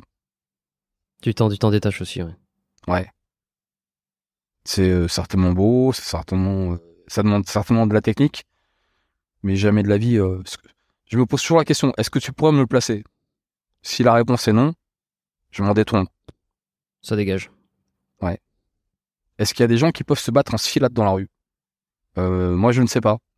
Peut-être qu'il en existe qui ont un niveau suffisamment élevé. Mais moi, je ne Hmm. sais pas. Je glisse du silat dans mon pied-point. Nuance. Non, non, mais très clair. Euh, ok, super. Ben écoute, euh, je pense qu'on va on va s'arrêter ici, euh, Brice. euh, déjà parce que parce que ça fait un moment qu'on discute, parce que c'était absolument passionnant. Je pense qu'on a fait le tour sur tous les sujets euh, qui étaient prévus, en tout cas pour ma part, ou des, des, des choses sur lesquelles je voulais revenir, et, et, euh, et d'autres encore hein, que j'imaginais pas.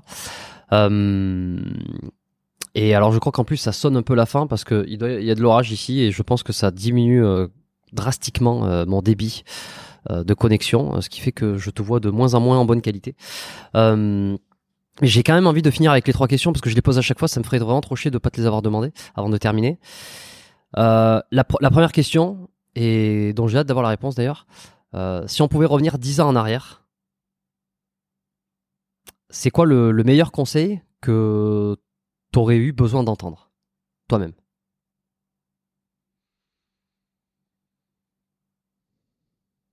10 ans, c'est pas suffisant en fait.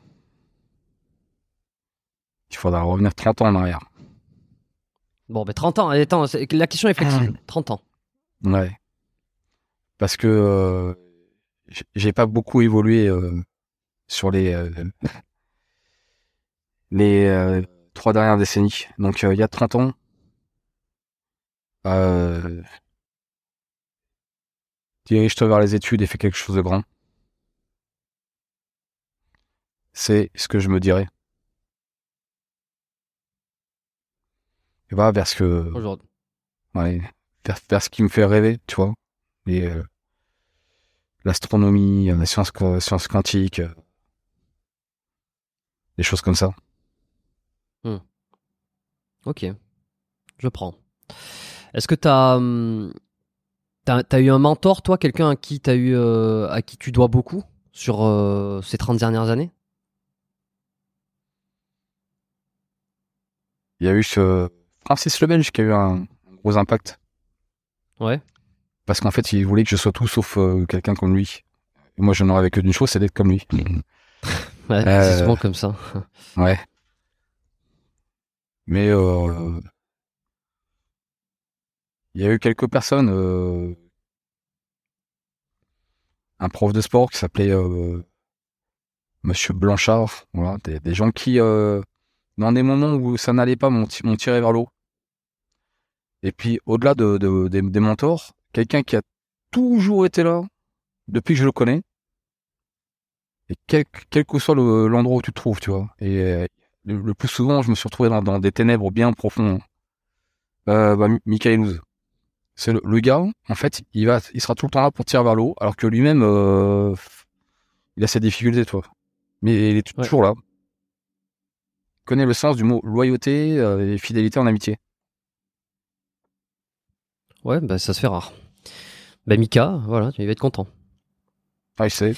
que que je que je vais Michael, je sais pas si tu écouteras cet épisode mais euh, je vais t'envoyer une invitation très bientôt parce que ça fait très longtemps aussi que euh, que j'apprécie et que j'ai envie de que, bah, que, que que ça me ferait énormément plaisir de t'inviter sur le podcast. Bon. Euh, un bouquin pour terminer à me recommander, un truc que tu as lu que ça soit dans ta vie ou dans l'année là que tu as envie de partager? Bon, moi, je suis fan, de Frank Herbert. Donc, si tu me demander un bouquin, je te, je te dirais d'une. L'ensemble des bouquins, Ouais. je crois qu'il y en a cinq. Ouais, je l'ai pas encore. C'est euh, dès que j'ai quelque chose à regarder en fait à, à la télé, je regarderai toujours un truc de science-fiction ou euh, fantastique, un truc qui, qui n'a rien à voir avec ce qui se passe sur Terre. Si tu m'envoies un film de guerre, euh, c'est moyen. Si tu m'envoies un film de, de flic où il va y avoir des, je je zappe. Et alors, il y a encore plus les trucs qui sont censés se rapprocher de la réalité. Je zappe systématiquement. Moi, il me faut un truc qui me fasse m'évader. Donc, Dune, c'était génial. En plus, évolution humaine. Voilà. Ok, ouais, bah, je- ça fait longtemps que je l'ai sur ma liste et puis euh, je l'ai toujours pas, euh, je l'ai toujours pas démarré. D'une, Euh, bon, merci à toi d'avoir partagé ce moment sur le podcast. Avec plaisir. Je, je pense que c'est, c'est, bah, c'était un grand moment pour moi, franchement. J'étais, j'étais vraiment ravi. Je pense que ça va beaucoup, je pense que ça va beaucoup intéresser les gens parce que je te dis, tu m'as été énormément demandé, on m'a toujours, et puis, et puis je sens que, bon, bref. Donc euh, faites-nous les retours. Hein, je veux dire, c'est un peu maintenant aussi. euh, euh, si ça vous a plu, si vous avez envie, d'envoyer des messages positifs, enthousiasmants, et pas forcément des sujets d'actualité en demandant qu'est-ce que t'en penses de ça avec des trucs qui sont un petit peu un petit peu un petit peu dark et gore. Donc euh, allez-y, hein, envoyez un message à Brice. Euh, je fais toujours en sorte. Alors quand je reçois des invités, plus en fonction des épisodes, si euh, les gens l'apprécient plus que d'autres ou quoi, je veux dire, souvent ils envoient des messages aux invités pour les remercier. Et donc moi j'encourage toujours les gens, à le- à- les auditeurs à le faire. Si vous avez aimé, envoyez un message à Brice. Ton Instagram, il est facilement trouvable. Tu tapes mon blaze, West Postal. voilà. Donc euh, c'est par là que je t'ai que je t'ai contacté en plus. Donc euh, tu réponds assez vite. Euh, voilà, allez-y. Dites, dites ce que vous en avez pensé. Hein. Envoyez-moi un message aussi sur euh, taguer, taguer l'épisode hein, si vous voulez le partager. Euh, voilà, sur Biomécanique Podcast, c'est le, le nom et puis le Brice Postal pour euh, l'Instagram de Brice. Euh, laissez des notes sur le, podcast aussi. Hein. Je, bon, radote un petit peu à la fin de chacun de ces épisodes, mais euh, c'est parce que bon, j'oublie les trucs les plus importants. Enfin, j'oublie les trucs euh, les moins importants au profit des choses les plus importantes, qui est le moment qu'on a passé ensemble. Euh, un dernier mot à rajouter. Je, je sais plus si je t'ai posé la question, tu vois. Euh, si j'ai choqué des personnes, je suis absolument désolé. J'ai tendance à parler sans filtre. Et si j'ai pété le groove des autres, euh, désolé également. hein, je, euh, je suis pas un guéluron à, pro- à proprement parler. Donc, mais merci d'être resté jusqu'au bout. Merci à Et tous. merci à toi. Pas grand chose de plus. Ouais, bah, non, bah, pour pas grand chose en vrai. Mais euh, reste avec moi encore euh, 30 petites secondes. Je vais couper l'enregistrement. Voilà, comme ça, je dis euh, à tout le monde euh, bye bye maintenant officiellement. Amusez-vous bien, euh, mettez des likes, partagez l'épisode, faites propager la parole si vous pensez qu'elle est digne d'être partagée. Aujourd'hui, quand même, il y a eu des trucs qui sont, voilà, qui sont qui font réfléchir. Hein. Ça fait partie des épisodes que j'aime parce que ça va me ça durer dans le temps, Euh, pas dans le mauvais sens du terme, mais dans le sens où euh, ça fait percevoir la vie euh, d'une manière un peu différente, ça fait réfléchir, ça fait euh, remettre en perspective euh, certaines choses. Et puis voilà, on se retrouve lundi prochain euh, sur le podcast biomécanique et d'ici là, ben, faites pas trop les cons et portez-vous bien. Ciao.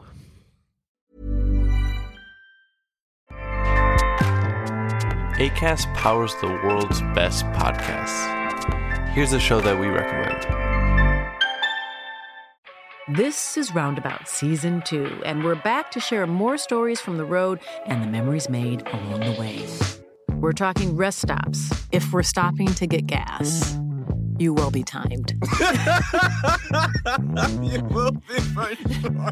Misguided plans, I grew up in the city, so I have like, you know, a healthy fear of real extreme darkness. this was like wilderness.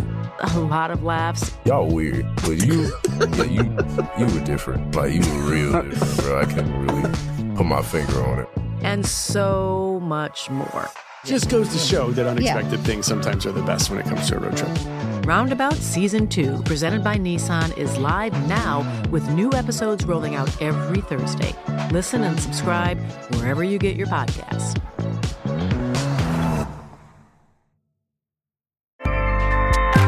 ACAST helps creators launch, grow, and monetize their podcasts everywhere. ACAST.com.